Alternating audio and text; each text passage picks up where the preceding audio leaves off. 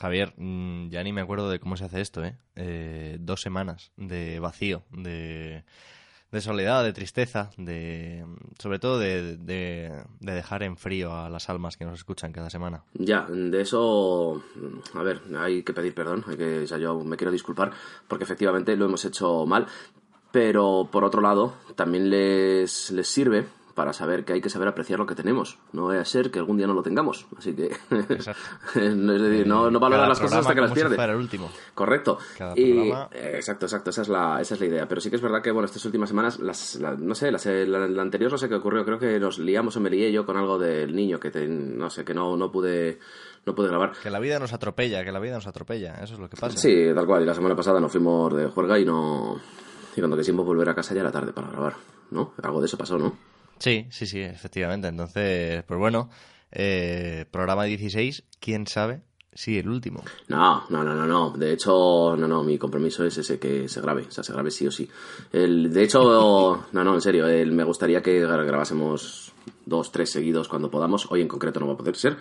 Pero que grabemos dos o tres seguidos para tener una recámara, para que esas almas perdidas no estén aún más perdidas. Claro, sí, al final es una responsabilidad social la que tenemos, la de bueno, indicar un poco el camino, ser, ser el faro de todos aquellos que no se ven representados por nada más que no sea otra historia verdadera. Tal cual. Nosotros eh, empezamos a construir esto con esa gran máxima de, la sabiduría occidental, que no es de Tote King esta vez, pero que viene a decir que un gran poder conlleva una gran responsabilidad, ya lo sabes, así que tenemos que tener esa responsabilidad. somos unos irresponsables de categoría, ¿eh? en realidad. Básicamente. No, no, la verdad es que porque, porque ha sido por tontería realmente, porque es, el programa es divertido hacerlo, nos gusta escuchar lo que nos, lo que nos dicen, y a mí me ha parecido mal, es decir, no, puedo hacer sino entonar el mea culpa, aunque sea una frase hecha y demás, ¿no? Pero, joder, es verdad que lamento que no hayamos grabado estos dos últimos programas. Bueno, vamos a arreglarlo hoy con, sin duda, el mejor programa de lo que llevamos hasta ahora, como cada, cada uno que grabamos. Naturalmente. Venga.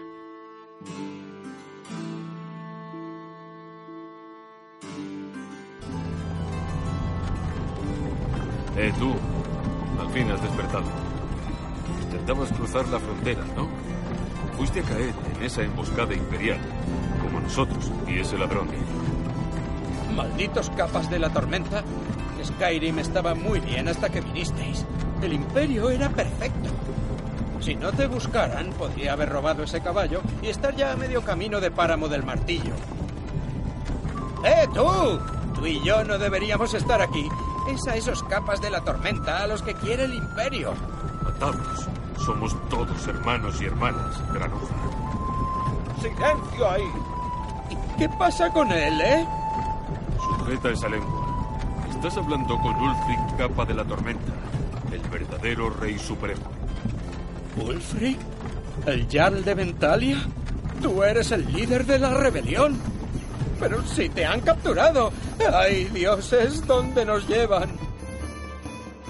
Otra historia verdadera.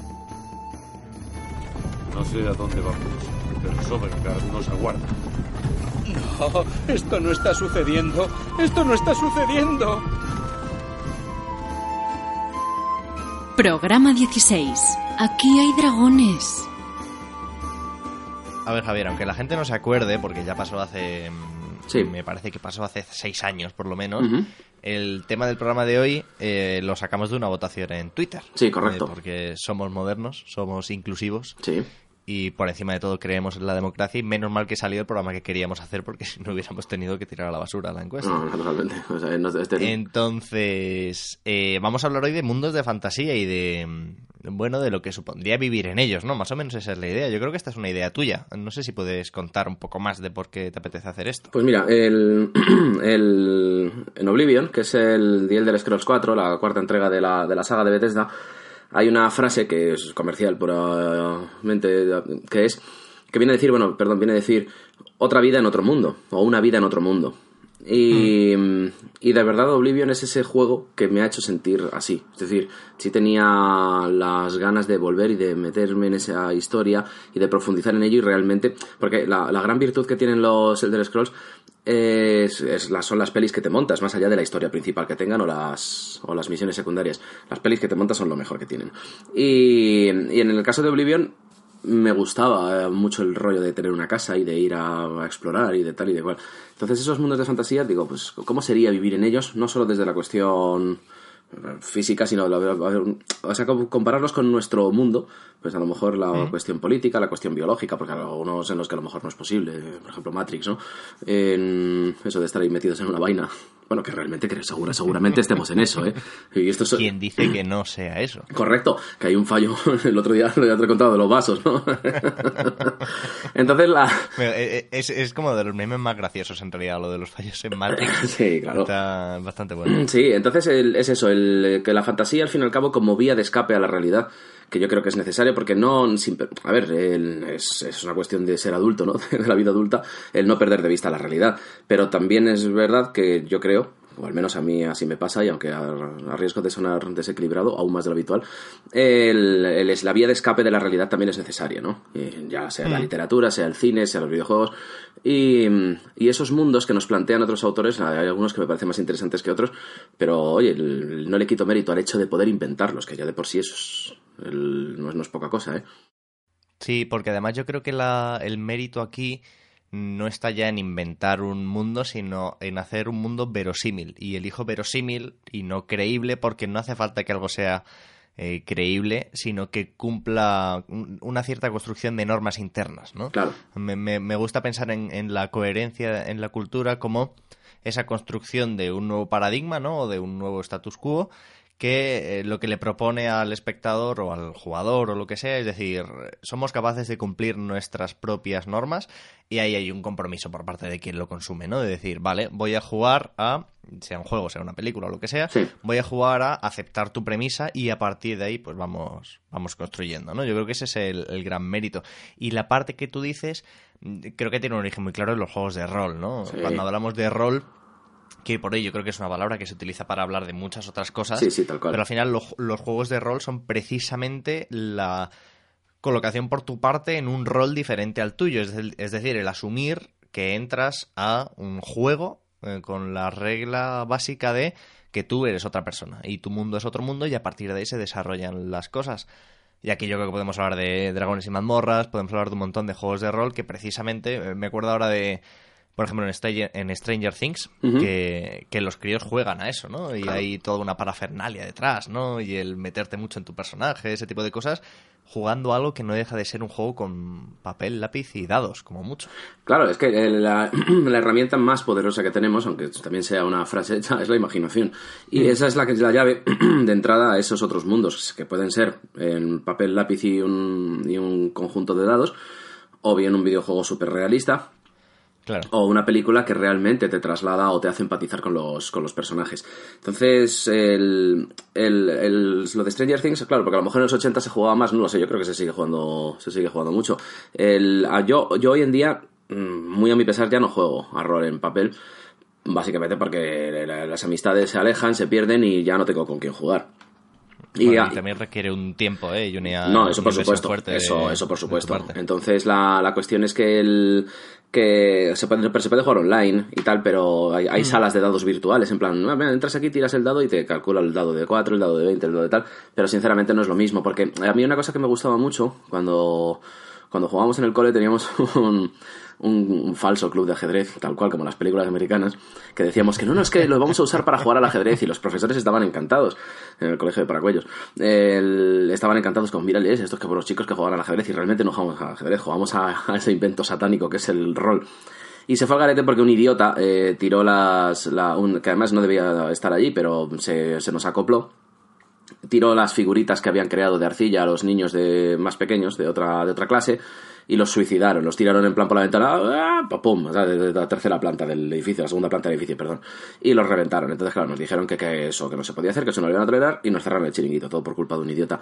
Pero aquellas sesiones de largos... Creo que lo tienes superado, ¿eh? ¿eh? No, no, no, que va, que va. eso jamás, eso no se me olvidará, eso es un trauma. No, pero es verdad que era un idiota. Y el, y el caso es que eso molaba mucho, o sea, me, me gustaba porque eran partidas que a lo mejor duran un hora y pico, que el recreo ese de comedor que teníamos, y, y es una piña ahí bastante, bastante guay. Y la verdad es que era, mm. era divertido. Hoy los juegos de mesa han... Me, parece bonito en realidad empezar hablando de juegos de mesa porque aunque vamos a hablar sobre todo de videojuegos hoy, eh, creo que son hasta el parchís tiene algo de juego de rol, ¿no? Si me lo permites, eh, cualquier cosa que implique tu interacción con los demás en, en, una, en una posición de tomar acciones bajo unas reglas, pues eso es un juego de rol, ¿no? A, Claro. lo mejor un poco reducido. Y los juegos de mesa hoy se han expandido hacia lugares súper interesantes en realidad. Y en España, al menos mm, por la experiencia que yo tengo, habiendo un poco trabajado también en ese sector, es que son muy bien aceptados los juegos de mesa y hay un, hay un abanico de posibilidades de muy imaginativo, con mucha variedad de cosas, desde lo más simple a lo más complejo. Y hablo de cosas como Catán, que hoy por hoy ya es mítico, es un Sí, juego sí, sí. con décadas. Y, y- pero ha- hablo de, de otras cosas, juegos como tipo Virus o Fantasma Blitz o Bang, cosas así que son súper sencillas, pero que es lo que tú dices, estimulan este tipo de ejercicio que es la imaginación, que es como indispensable, ¿no? Para meterte en esto, porque las premisas en realidad son estúpidas. Eh, tomarse en serio cualquier co- cosa de estas, pues inevitablemente te lleva a su abandono porque te sientes como un, como un imbécil. Pero si aceptas la premisa de lo que te propone, si haces ese ejercicio de imaginación, son súper disfrutables. Y, y bueno, el juego de mesa tiene, tiene esto, ¿no? De compartir con los demás, de hacerlo lo que a veces hemos hablado, ¿no? De cómo se está perdiendo en los videojuegos el jugar con alguien al lado, ¿no? El Claro. multijugador local. Sí. Eh, esto de los juegos de mesa es, es muy guay. Poder quedar con tus colegas unas cervezas y un tablero de lo que sea, de cualquier juego de mesa, Sí. es una experiencia fantástica y en parte es de, de esto que hablamos, ¿no? En parte es trasladarte a, a otro mundo, a un mundo con reglas diferentes a los, a los que habitamos ahora mismo y, y ponerte en esos papeles, ¿no? Que es muy divertido. Sí, mira, el, el otro día vi en Reddit una, una foto que me gustó mucho, que la tengo guardada, porque el- me parece que simboliza muy bien esto que estamos diciendo. Era un, un chaval que puso como, bueno, este es nuestro, nuestro grupo de, de juegos. Y es en el típico garaje eh, americano, mientras unos fundaban Apple y otros Hewlett Packard, pues estos juegan al rol. Y, el caso es que, pero es una foto moderna, ahí están pues, los sofás ahí puestos, eh, colocados en, mirando una mesa central, y están jugando a sus cosas y tal, y se ve una reunión de amigos en la que están jugando a, pues al juego que sea, de lápiz y, y papel. Y la verdad es que mola bastante, ¿no? Ese rollo de camaradería de juego cooperativo local, ¿no? Que decíamos en los videojuegos. Que sí que es verdad que aunque el- en el online todavía es posible encontrar eso, si tienes un grupo más o menos conocido con el que jugar y tal.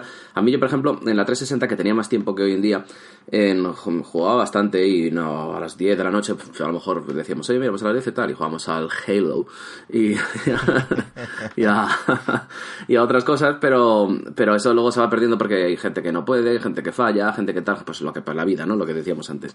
El- y sin embargo, el juego con desconocidos y tal me parece peor, me parece bastante peor, y sobre Sí, todo si es en, otro idioma. Se refiere a cooperación, claro, es que No, es y hay- imposible claro, cooperar. claro, yo me acuerdo de una partida que echamos al, al Grau, al Ghost Recon, al primero Mm. creo que fue, que íbamos, y además es un juego que es flipante, tanto jugándolo solo como jugándolo en multijugador, y cuando, cuando vas en grupo se disfruta mucho, porque dices, bueno, mira, hay tácticas que hacer, claro, el juego te invita a que seas así, pero es que teníamos al típico Rambo, que ya estaba de vuelta de todo y que lo que quería era el logro de turno, el no sé qué, y se, se hizo casi las misiones él solo. Y nosotros diciendo, bueno, este tío, ¿qué pasa? ¿No? Entonces, claro, cuando se rompen esas reglas en beneficio de, de, de uno, pues es cuando se, también la, la magia se, se pierde, ¿no? A lo mejor es en el juego físico, en la mesa, en el juego de, de tablero, no es tan habitual que, que pase, ¿no? Y, y no lo sé, pero en cualquier caso sí que es verdad que lo de los juegos de mesa, lo que dices, hay ahora un momento, vivimos un mundo, o sea, un momento bastante interesante, hay ludotecas para adultos que son cafeterías y que tienen un gran catálogo Sí, de juegos sí, que sí, puedes ir a probar, que no sé, eso me parece interesante. Y luego también el juego en casa, me parece guay ese concepto yankee que tienen lo del Family Game Night, ¿no? Lo de jugar en familia me parece bien, pues es una cosa más a compartir en familia, sobre todo cuando los chavales empiezan a crecer, que a lo mejor pues ya tienen más su vida, ¿no? Pues ese momento de estar todavía juntos y que sea alrededor de un juego me parece bastante, bastante guay. Y eso es algo que a Adri yo quiero, quiero inculcarle. De hecho, de hecho le, sea, yo estoy haciendo una colección de juegos de, de mesa. Te- Voy poco a poco. Y además su, su madre me ha recomendado ahora hace poco uno. También que lo, que lo mire porque tiene pinta de ser divertido para niños con la idea de que a medida que vaya creciendo vayamos jugando y tal y cual. Luego todo sea que me los tenga que tragar, pero el caso es que, que no sea por intentarlo, ¿vale? O sea, que, que por intentarlo no quede. Y me parece bastante guay. O sea, jugar con amigos o jugar con la familia, jugar en casa, me parece infinitamente más atractivo que jugar por internet. Sí, sí, tiene, tiene cosas que no tienen el, la piel, ¿no? El estar cerca de otro.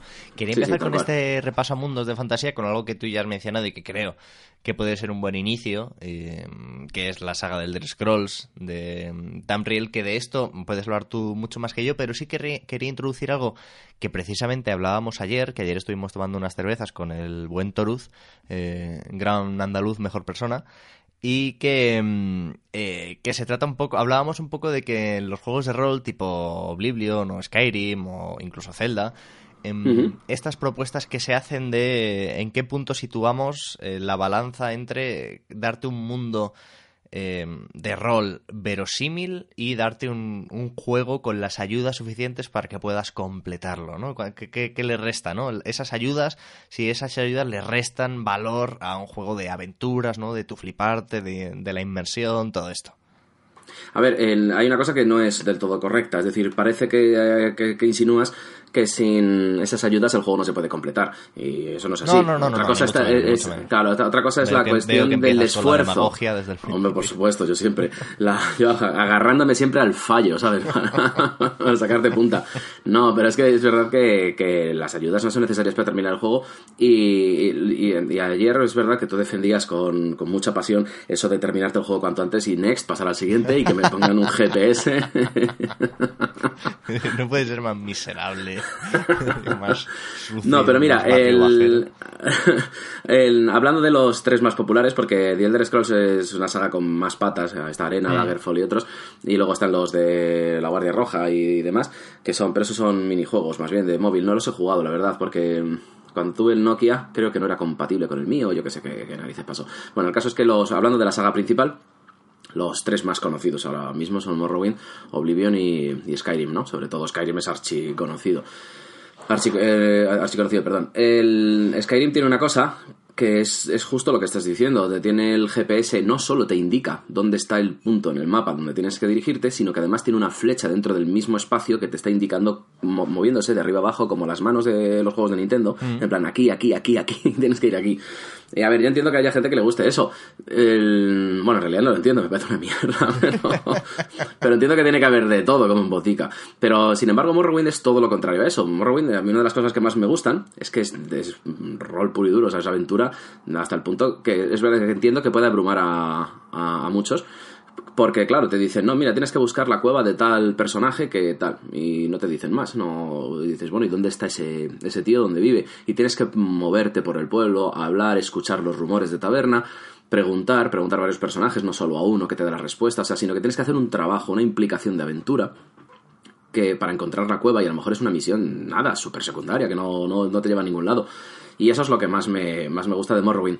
Pero yo, yo disfruto Skyrim también. Es verdad que yo en Skyrim juego sin ayudas. Y la mayor parte del tiempo juego sin, ni siquiera sin, o sea, sin indicaciones de salud, ni mapa, ni, ni nada.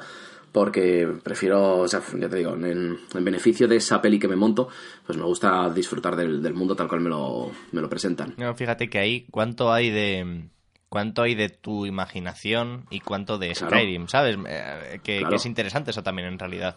Que Skyrim Sí, es claro. simplemente la excusa para que tú decidas eh, bueno, montarte tu peli como, como quien juega al FIFA y se hace sus comentarios mentales, ¿sabes? En la cabeza como si fuera el narrador del partido, yo qué sé. Ni- Claro, es hay que- mil ejemplos más. Claro, es que la- la- como decíamos antes, la, la imaginación es fundamental. Y el en Skyrim, ya, ya he hablado alguna vez, una de las cosas que más me han gustado del juego, en, en esta partida que, que llevo ahora, voy por unas 100 horas más o menos en esta, eh, ahora mismo. Y lo que más me gusta es, y, o sea, lo que más me gustó de, de todas estas, de estas 100 horas no es nada que haya pasado con la historia principal que apenas he seguido, ni cosas de gremios, ni, ni nada, sino fue simplemente ir caminando por el, por el bosque, dirigiéndome a hacer alguna misión, y ver una cueva. Y decir, joder, ¿qué habrá en esa cueva, no? Esa curiosidad de decir, bueno, vamos a, vamos a adentrarnos, la aventura te llama, ¿no? Y, y coges, y, claro, y cual Bilbo Bolsón, pues dices, bueno, te metes para adentro y dices, Hostias, ¿qué pasa aquí? Ves una, una especie de sacos de, de dormir en el, en el suelo y un diario, pero no hay nadie. Entonces lees el diario y lees que son bueno, unos que venían refugiados de Morrowind. Hay que hablar esto un poco en contexto, que Skyrim es una región de Tamriel, Morrowind es, es otra, y Cyrodiil es otra, y, y así todo, ¿vale? En- entonces eran unos refugiados que venían huyendo de la guerra, creo, creo que recuerdo así que huyen de la guerra en, en Morrowind. Y acabaron ahí, en esa parte de Skyrim, se refugiaron en esa cueva y tienes que seguir profundizando en la cueva, tienes que seguir avanzando. Y conforme vas avanzando te vas encontrando ya cadáveres, te encuentras restos de esos viajeros y te vas encontrando más diarios de decir, no, hemos encontrado unas criaturas aquí, patatín, patatán. Ya va, o sea, van desvelando el misterio, pero poco a poco. Y tú tienes que seguir avanzando, te vas encontrando a, a los responsables de la muerte de estos viajeros que viven en unas ruinas de otra civilización además anterior, que eran los enanos que construían la tecnología del, del mundo y demás. Y dices, hostias, o sea, es que fíjate, en una misión que ni siquiera es fundamental para el juego, o sea, es una misión secundaria, de las, dentro de las secundarias es secundaria. No, no, no aporta nada a la historia principal, pero es sumamente larga, la cueva es enorme y te cuenta tantas cosas que a mí eso es lo que más me, lo que más me flipa, entonces la imaginación de ver cómo esos viajeros acabaron ahí, cómo te lo van contando en el diario. El juego te da las herramientas, ¿no? Para guiarte un poco de lo que te quiere contar y el resto lo pones tú con la imaginación. En Y eso realidad me ahí no, hay, no, hay, no hay más recompensa que el, que el conocer esa historia, ¿no? Eh, Que, que- que el juego no te propone eh, un- una recompensa inmediata, tipo un arma, una armadura o lo que sea, sino simplemente el conocimiento de una historia concreta. Tal cual, no hay la recompensa de decir un objeto. Bueno, eh, te dan varios a lo largo del juego, porque el juego también recompensa en ese sentido. Pero a mí lo que más me mola, más que la armadura, porque no sé, ya el personaje lo llevo súper equipado. y la mayoría de las cosas de las que te encuentras por ahí no, no me sirven de, de- de mucho. De hecho, a, a razón de eso que dices, acabo de recordar que el. que hay, hay los, hay una serie de objetos del mundo de Zelda que están perdidos por el mundo de Skyrim, por la versión de Switch. Mm, es verdad. Y no los he, y no los he encontrado todavía. No los he encontrado porque, yo sé, ya te digo, las 100 horas de juego más o menos que llevo todavía no, no los he visto. Echas de No sé menos una brujulita que te lleve a ellos, a lo mejor. No, no, no, para nada. Precisamente lo que más me gusta es que voy a, a- no voy a dejar me- mesa sin, sin inspeccionar, ni, ni vaso sin dar la vuelta, hasta que lo encuentre. Me voy a recorrer el mundo entero y si me lleva 300 horas, pues 300 horas. Fíjate, ahora, pasaremos a Zelda porque creo que es el otro gran ejemplo que queremos, pero sí que tengo curiosidad porque yo el del Scrolls lo conozco muchísimo menos que tú. Mm, En Tamriel, ¿qué tipo de gobierno hay? ¿Qué, qué tipo de sociedad es? Pues está el, el- a ver, el, mira, es que en Skyrim, por ejemplo, nos cuentan la... Hay una guerra civil en, en marcha, pero es el, el sistema es imperial, es decir, lo que es es un, es un imperio con... con el 7 creo que es Santi con el 7, perdón. Ul- Ulriel, Ulriel se llama, ¿no? Septim, que es el, el emperador en, Sky, en, en Oblivion. Es que no, que no quiero contar mucho, pero bueno, le, matan al principio del juego y es el que da, es el pie a, a eso. Y el, el en el caso es que, el- en- bueno, se- se monta una bastante gorda porque, bueno, se abre el portón a Oblivion y vienen los Daedra y demás. Bueno, es una historia, historia muy larga. Y en Skyrim, sin embargo, están en guerra civil y hay dos facciones en las que el juego te invita a tomar parte. Hay gente que eso le parece un coñazo, pero bueno, que te invita a tomar parte entre los que son, eh, porque Skyrim es la región más al norte de Tamriel y son los que te. y claro, ellos están con su. Nosotros no somos del Imperio, nosotros somos diferentes, nosotros somos otra cosa, somos independientes, te sonará de algo. Y. y la cuestión es que la, la guerra civil se forma entre las dos facciones, entre los que están a favor del Imperio y los que no. Y el juego te va presentando en esa cuestión. De hecho, te, hay un momento en el que te invita a tomar partido. Tienes que decidir a quién apoyas y al que está. El, el- cada ciudad está gobernada por un personaje que es el Jarl, que es una especie, pues, el, gobernante local, ¿no? El gobernador, perdón, local de la, de la ciudad. Que que toman partido por uno o por otro. Hay unos que son fieles al imperio y otros que son fieles a los, a los rebeldes. Y- está metido por todas partes. Estás en las tabernas y, el- y hay un bardo y el bardo le, dices que cante una canción y le puedes pedir que cante una canción a favor del imperio o, o en contra del imperio y él te va a dar su opinión de si está a favor o en contra. Te lo va a decir con el comentario que, que suelte y te vas encontrando también a soldados por el camino que a lo mejor han arrestado a algún rebelde, a soldados del imperio, quiero decir, a imperiales, y tienes la opción de liberarle o, o dejarles marchar y, y demás, ¿no? Entonces es un poco la historia. Pero es verdad que el política hay mucha gente que no le gustó en Skyrim, que no que no les pareció atractivo y a mí realmente me es indiferente, o sea, yo lo paso, no sé ni por quién he tomado partido, si lo he tomado ya.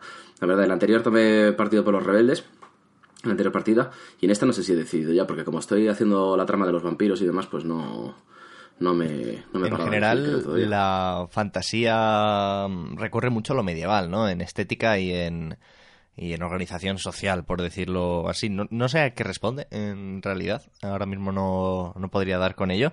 Pero es verdad que se recurre mucho a, mm, al medievo como recurso estético, pero también como recurso, pues, cosas muy feudales, ¿no? Poder muy concentrado en unas, en unas manos y, y casi que es, es, muy fácil identificarse con quien está contra eso, ¿no? Con, con, con, bueno, con quien quiere derribar eso y al final los imperios suenan mal, no hay, no hay nada más que pensar, por ejemplo, en Star Wars, como la creación del imperio está en esta mítica escena de así es como muere la democracia, ¿no? Entre un estruendoso aplauso, como se diga. Porque precisamente el senador eh, concentra todos los poderes en él y el, la estructura social del medievo refleja un poco eso, ¿no? Y casi toda la fantasía eh, recurre a bueno, a esos recursos, ¿no? Para marcarse, yo creo. Eh, estoy pensando también, por ejemplo, en The Witcher, que es muy, muy, muy similar en ese sentido. No sé cuánto de Tolkien tendrá todo este asunto y, mm, y demás, ¿no? Porque seguramente sea uno de los orígenes de esta cuestión. Eh, habrá gente que lo conozca mejor que, yo y que, lo, y que sepa decir exactamente cuándo empieza todo.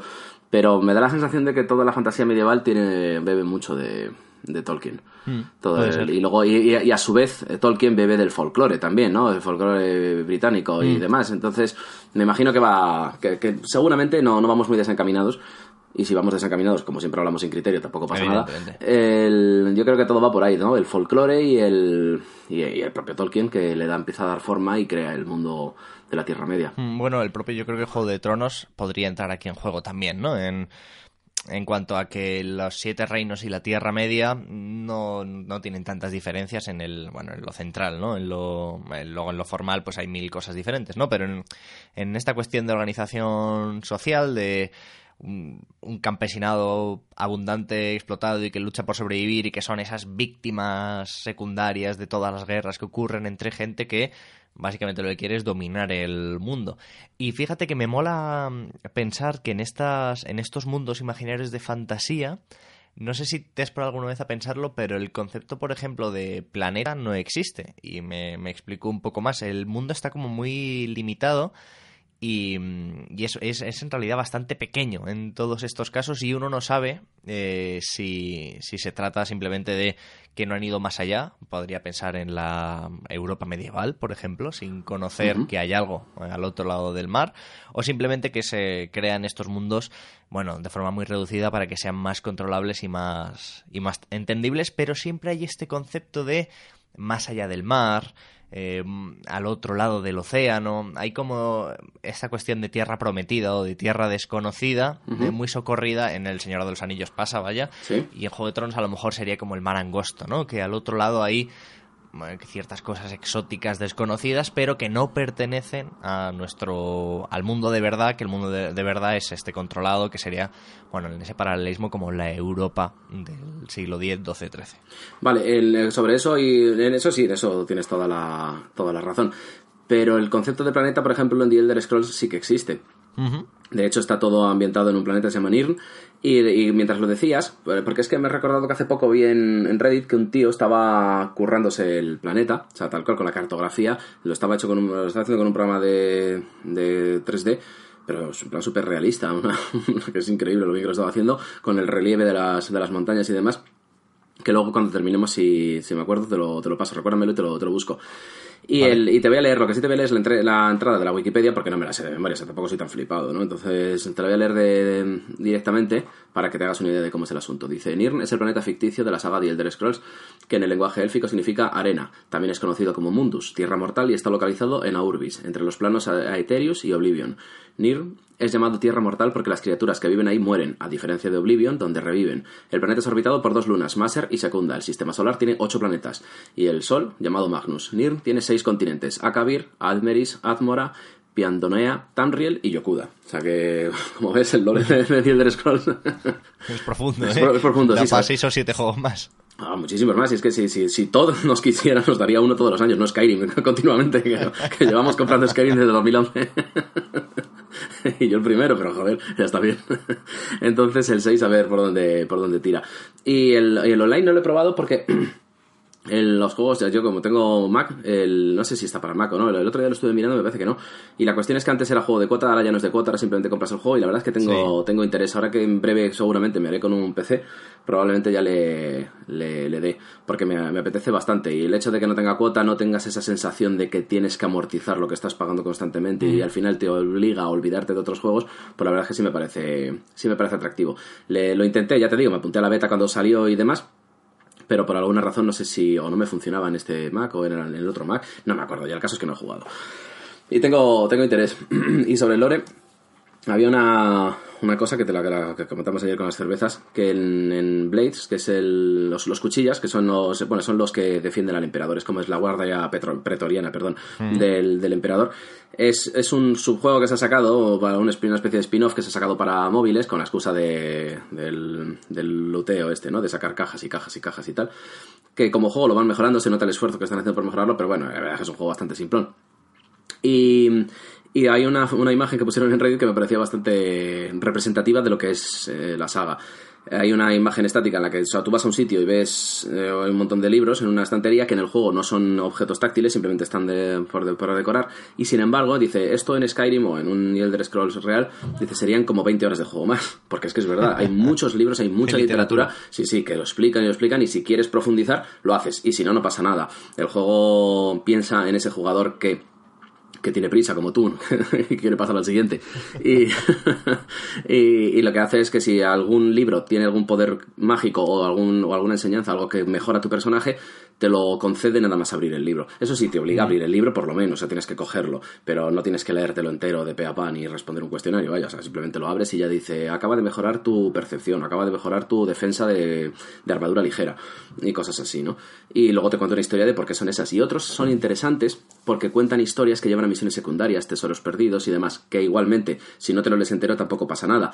Te dice, acaba de aparecer no sé qué marcado en tu mapa. O sea, que ya te han marcado una cosa nueva que estaba en el libro. A ver, lo suyo es que te lo leas y sepas de qué va la historia si quieres profundizar, ¿no? En, esa, en eso que te cuentan. Pero, pero vamos, que sí, que volviendo a lo de los planetas y demás, en el caso de The Elder Scrolls sí tenemos un, un planeta en condiciones. Vamos a hablar del otro gran ejemplo, yo creo, mm, que vamos a poner, que es el, del, que es el de Zelda con, con, con Irule, y que a mí me parece un mundo particularmente interesante. eh, eh, por, por un lado, es, es, es un mundo cuyo gobierno es bastante... es muy poco importante en realidad, ¿no? Y que eh, se da por hecho y, y la monarquía absoluta que existe o, a- o algo así, eh, hay ni rebeldes ni Cristo que lo fundó. Es, al final es una historia entre el, el bien y el mal. Ujú. Pero es muy interesante la, la evolución que ha tenido. Yo siempre he pensado que, que en Ocarina of Time, que es un juego del 97, 98, por ahí, ¿no? Sí. Em, yo ese es un juego que en su momento, no sé si se le trató así, pero no deja de ser un sandbox, ¿no? No, deja de ser un juego de, de mundo abierto en el que en realidad volver a él, a él ahora es bastante interesante porque es un juego muy vigente en su ejercicio de diseño y en su forma de encarar la- el orden en que haces las cosas. Hay Sí. un orden bastante establecido en cuanto a que, bueno, te guían bastante y el orden de las mazmorras es, es el que es, pero el juego te permite en realidad hacerlo de la forma que tú quieras. Y de hecho es un juego que la tecnología del momento lo limitaba hasta cierto punto y hoy es uno de los juegos más divertidos de ver, por ejemplo, en speedrun, en, en esta gente que se pasa los juegos rápido, porque es un juego que se rompe muy fácilmente Claro. en cuanto a que es tan permisivo que te permite hacer locuras. Yo que soy muy aficionado a, a este a este a estos speedruns de Zelda y demás, eh, para que te hagas una idea, el, el récord del mundo está en 17 minutos y algo, creo que es. Y básicamente vas con el Link niño en vez de con el adulto y llegas a la mazmorra final a Ganondorf y lo matas, vaya, con un, con un palo de Q.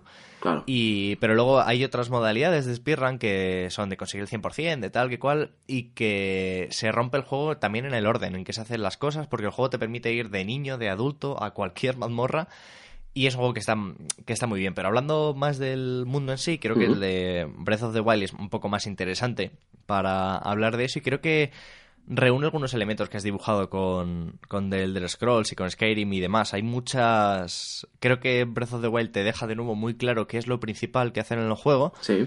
pero hay mucha vida en, en ese mundo. Es un mundo muy interesante porque hay muchos pequeños misterios que Claro. hacer que son muy fáciles de pasar por alto y que le dan esa segunda capa al juego, ¿no? Yo Skyrim no lo conozco tanto como tú, ni ningún juego del Elder Scrolls, pero me estoy acordando ahora del, de que uno de los misterios que hay en Breath of the Wild es el de los cadáveres de las ballenas en los desiertos, por ejemplo Sí, sí, sí, sí, sí. y de cómo han llegado eso ahí, ¿no? Y te encuentras a gente y si vas a ciertas horas está una persona u otra y le tienes que hacer fotos y no sé qué, no sé cuál.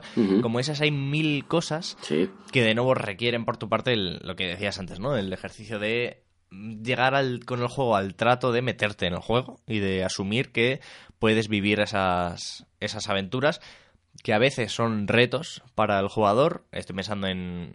Es que no me acuerdo cómo se llamaban, pero hay algunas islas que son como especialmente difíciles de hacer sí, sí. sí. de llevar que te quitan las armas al principio y tal y cual y a veces son retos para el jugador con una recompensa en forma de objeto de juego algo puramente videojuego y otras veces es lo que decíamos antes simple información siempre curiosidad por Claro. saber qué ha pasado en el mundo Claro.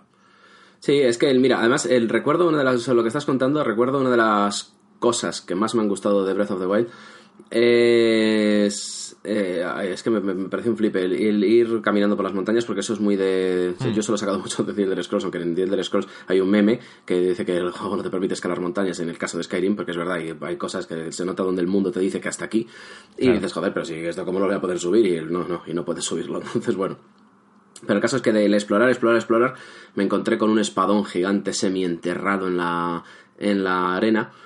Y dije, digo, joder, aquí hay, aquí hay algo, aquí ha pasado algo. Es decir, esta espada, digo, tiene que estar aquí por alguna razón. ¿Y cuánto me, me habría decepcionado que al final simplemente fuera un objeto decorativo, ¿no? De poner en la ambientación y no tener, y no tener más, que, que sería legítimo, pero por otro lado, qué decepción, ¿no? Que no hubiese una historia detrás. Pero Nintendo hace bien las cosas y esta en concreto la hizo muy bien. Y hay una historia detrás de por qué esa espada está ahí. De hecho, luego está hay una misión que tiene que ver con otra parte del mundo que está un poco más al sur, que te explica tal, tal, tal. Y al final tienes que buscar la, la espada y al dueño de la espada, la estatua dueña de esa espada. Y, y eso me moló mucho, el, es decir, el contribuir al- a la construcción del mundo. Con lo que decíamos antes de la verosimilitud, que el juego tiene que empezar por creerse a sí mismo y, y estar bien cohesionado lo que te están montando. A mí no me vale simplemente el decorado, un, un, un escenario vacío. En eso creo que pecaba mucho el primer Assassin's Creed, que si bien es un juego que a mí me, me gustó y lo terminé en su día, creo que era sobre todo una demo técnica, toda vez que es un juego desde el punto de vista gráfico y demás mm, espectacular, pero no había mucho que hacer y las misiones secundarias eran muy repetitivas y, y realmente parecía un juego a medias. Que, algo que en Assassin's Creed 2 se mejora bastante y yo creo que Assassin's Creed 2 es lo que quiso haber sido el Mm, primero, ¿no? seguramente. Y el juego es más completo y las misiones son más enrevesadas y hay más historia detrás y hay otras cosas que hacer y demás. Y, el, y por eso te digo que el mundo no tiene que ser solo bonito o creíble desde el punto de vista visual, sino que además tiene que haber una historia que lo, que le dé sentido a todo. Y en el caso de Breath of the Wild creo que eso ocurre perfectamente. Es un juego que está, bueno, es una lección de diseño, lo hemos dicho muchas veces, que es impecable, está bien pensado de principio a fin en todo, en todo lo que hace, todo lo hace bien. Y la historia no es menos, vaya. Y eso está, eso está bien porque aunque mm, la diferencia con The Elder Scrolls es que el, u otros juegos de rol, eh, la saga de Baldur's Gate, que es más AD&D y demás, el... Joder, pues oye, el- te metes en el personaje porque el personaje no tiene nombre, tú eres el nombre que le pones y ahí te permite meterte más. Yo, por ejemplo, en un Zelda yo no me meto, porque no, o sea, yo no asumo el rol de, de Link. Pero... Pero da igual, es decir, aunque sea otro personaje, sea otro mu- muñeco el que estás moviendo y tal y cual, o sea, que no lo, no lo estás encarnando tú, que es lo que sería un rol más puro, entre comillas, eh, me sigue molando descubrir la historia que han preparado y ver que está bien montada y que no tiene sus... Bueno, lagunas probablemente tendrá, pero que no son evidentes. Y desde luego las que son, que no sea por descuido, vaya, sino que puede ser simplemente pues que, bueno, a todo el mundo se le puede escapar algo. Pero que bien mimado está. Y a mí eso ya te digo, lo de la espada, esa semi-enterrada en la montaña, me pareció... Me, pare- me parece que representa bastante bien esto que estamos diciendo. Sí, en, eh, y fíjate que mm, yo creo que las, el espíritu de la historia principal de cualquier Zelda está muy lejos del espíritu de un Elder Scrolls, por ejemplo, que creo que sí que tiene una intención narrativa mucho mayor en ese sentido de construir una historia más compleja y tal. La de los Zelda en realidad es, pues eso, el bien contra el mal y Sí. el Ganondorf que vuelve y que siempre vuelve. Aunque sí es verdad que luego es muy interesante para quien sea fan o a quien le guste la saga y tal, eh, ver la cronología de los juegos y en qué orden van, porque mm, la historia de Zelda pues se construye en tres ramas temporales, por ejemplo, todo a partir de los viajes en el tiempo de Ocarina of Time, y ver que el mundo inundado de Wind Waker es en realidad el Irule que vimos en otro juego. O sea, todo esto tiene, tiene mucha gracia, pero en Breath of the Wild y en muchos otros Zelda, las historias apasionantes son las que ocurren alrededor. Y me estoy pensando, por ejemplo, en Ocarina of Time o en Majora's Mask, que, mm, que te metías a una casa y hay un tío con o una tía con un problema. Y, a veces es que se le ha perdido el perro, o a veces es que se le ha olvidado una canción, o es el vendedor de máscaras que ha perdido no sé qué máscara. Son como micro historias que tienen una recompensa al final en forma de cuarto de corazón o una cosa así, que no tienes ninguna necesidad de hacer, en realidad, porque el juego lo que te propone es, si vas por el camino principal, tendrás todo lo necesario para disfrutar del juego, Claro. pero alrededor de eso se construye la verdadera historia, que es la historia precisamente del mundo, no del, no del protagonista.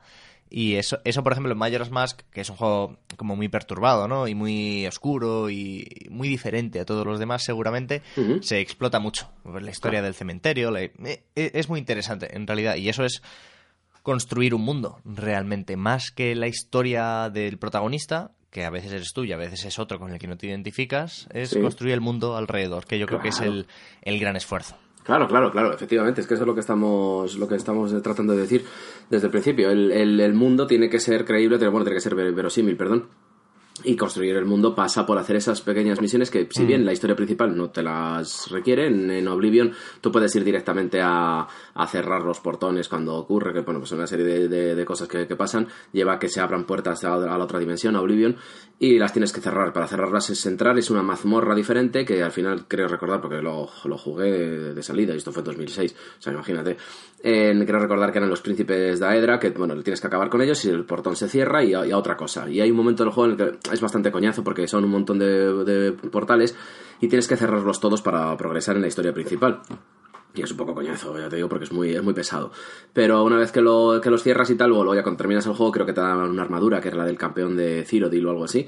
Y, y bueno, ya puedes seguir con tu juego y puedes seguir haciendo con tu vida lo que quieras ahí en, el- en ese mundo, ¿no? Que te, que te plantea. Y es que es efectivamente, el mundo sigue después de la historia principal y esa es, esa es su gran virtud. Tú puedes haber terminado la historia principal, pero puedes seguir jugando. Eh, a la espera de la, por ejemplo, Siberian Isles, que es la, la expansión grande que salió, aparte de la infame de las armaduras de caballo. El, el- sale- salieron otras, bueno, salieron más, ¿no? más, más pequeñitas. Pero la de, la de Siberian Isles es una expansión en toda regla. eh, creo que me ha costado, pues no sé si 30 euros o una cosa así. Y, y es un juego que, o sea, es, una- es un juego dentro del juego, que es otro mundo aparte, es otro mapa aparte y, y además juega con la locura y, y demás. Bueno, es, es, es otra, es otra historia. Y está bastante, está bastante bien. Pero es lo que te decía, tú puedes terminar la historia principal y puedes seguir disfrutando del juego porque realmente el, el que soporta todo eso, las historias grandes y las historias pequeñas, es el mundo donde, donde, eh, donde acontece todo. Y yo, mira, fíjate que uno de los. El, el The Elder Scrolls que más cariño le tengo es, es Oblivion. eh, Porque aquí, como siempre, ¿no? Los, los muy puristas te van a decir que Oblivion empezó a casualizar el tema, que Skyrim es un juego casual total. Y eh, sin, sin entrar a valorar si eso es negativo o positivo, que me parece una gilipollez. El Morrowind sí que es verdad que es un juego mucho más exigente. Pero en Oblivion me. No sé, tenía el, punto, o yo, o yo qué sé, no sé por qué, pero. Joder, em, em, algunas películas que me monté, todavía las recuerdo hoy, pero muy bien, y además que jugaba con un amigo por, por internet, es un juego online, pero hab- hablábamos por el chat de la Xbox. Y, y estábamos jugando a la vez y cada uno en una parte del mundo, ¿no? Entonces íbamos hablando, joder, pues yo he hecho esto y nos íbamos contando nuestras aventuras y tal. Y recuerdo que, me, que estuve dándole vueltas a cómo intentar en- entrar en el banco de, de, de Shading Hall, que es una de las ciudades de, de Tamriel, digo, de Cyrodiil, perdón, y dices, joder, que es donde está el gremio de los asesinos, creo recordar ahí, ¿no? La hermandad oscura, creo que está ahí en, en un pozo o algo de eso, sí creo que era ahí. Y el caso es que hay un banco en la ciudad y yo dije, yo estaba ingeniándolas, digo, ¿se podrá entrar en el banco? ¿Se podrá robar el banco? Porque hay personajes que te dicen que tal y que cual, que sí, que hay una cámara de, de, del oro, de no sé qué, no sé cuántos, pero no se puede entrar. Y es- eso me, me, me decepcionó un poco, pero lo que más me moló fue el intentar hacerlo, o sea, el, el de ingeniármelas si se podía entrar y, y- y demás. Y esas películas, pues molan, y esas películas te las monta cuando el mundo está bien, bien orquestado, vaya, independientemente de lo que te quiera contar la historia principal. Mm, Hace poco tenemos un ejemplo que yo creo que encaja bien con esto, que es Red Dead, Red Dead Redemption 2, que también está plagado de estas mini cosas de la historia tras el tendero de la tienda de armas que es sospechoso por algo y que si investigas Claro. pues eh, está cometiendo no sé qué fechorías y recuerdo mucho un vídeo creo que era del GTA 4 em, que un tipo en YouTube se dedicó a seguir a un NPC y, y- y- y efectivamente comprobaba, es- le siguió como durante 30, 40 minutos, que, el- que ese NPC tenía su rutina. Claro. Eh, iba para allá, para acá, hacía cosas con sentido. Y, Claro. y, y es interesante. Lo que no sé, no sé qué piensas tú aquí como diseñador de un videojuego, como responsable de la narrativa. Debe ser tenso el decidir hasta qué punto llevas al jugador hasta ahí o le dejas al jugador la libertad de que llegue, ¿no? Porque al final como creador también lo que quieres es que esas historias se conozcan. Es una gran diferencia respecto al cine, por ejemplo. En el cine lo que ves es lo que hay, lo que el realizador quiere mostrarte te lo muestra y lo que quiere que sepas te lo, te lo dice, pero en juegos como esto, en los que contamos que precisamente las historias más interesantes son las que no están atadas al diseño principal o a la guía principal, la historia principal, uh, como diseñador a lo mejor es un poco frustrante esto, ¿no? El decidir, bueno, quien llegue llega y quien no, no. Y a lo mejor hay un 90% de personajes que nunca conocerán una historia que hemos escrito con cariño, con esfuerzo y que es, y que es importante. Eso, bueno, es, es una decisión de diseño, ¿no? Y no, no debe ser fácil. Claro, el, pero creo que en eso se enfoca a, los tipos de público que hay. El que quiere terminarse el juego y ya está, y la historia principal le sirve y no necesita, no necesita más. Y luego está el que quiere profundizar. Y yo creo que ese- esos detalles, eso están, se crean a lo mejor con la intención de premiar a ese jugador eh, perseverante, a ese jugador que quiere quiere mm, eh, desgranar ¿no? todo lo que el juego tiene que todo lo que el juego tiene que ofrecer y creo que es un premio es un guiño a ese tipo de jugador no como un premio de tú bueno tú has invertido tiempo en mi obra pues de esto lo tengo para ti no para el otro que simplemente lo pasa por encima porque el- no no todo queda aunque esté a la vista no todo el mundo ve lo, lo mismo que el vecino, quiero decir, hay gente que tiene un interés, busca una cosa y no se fija en según qué detalles, como en eso de, por ejemplo, pues voy a perseguir a este, a este NPC a ver qué hace. Y otros simplemente están enfrascados, en, lo digo, en su misión principal. Y otros, sin embargo, la misión principal pues les interesa más o les interesa menos, pero quieren disfrutar de la, de la ciudad y ver que la, ci- la ciudad ¿no? que plantea GTA 4 en este caso tiene que ofrecer.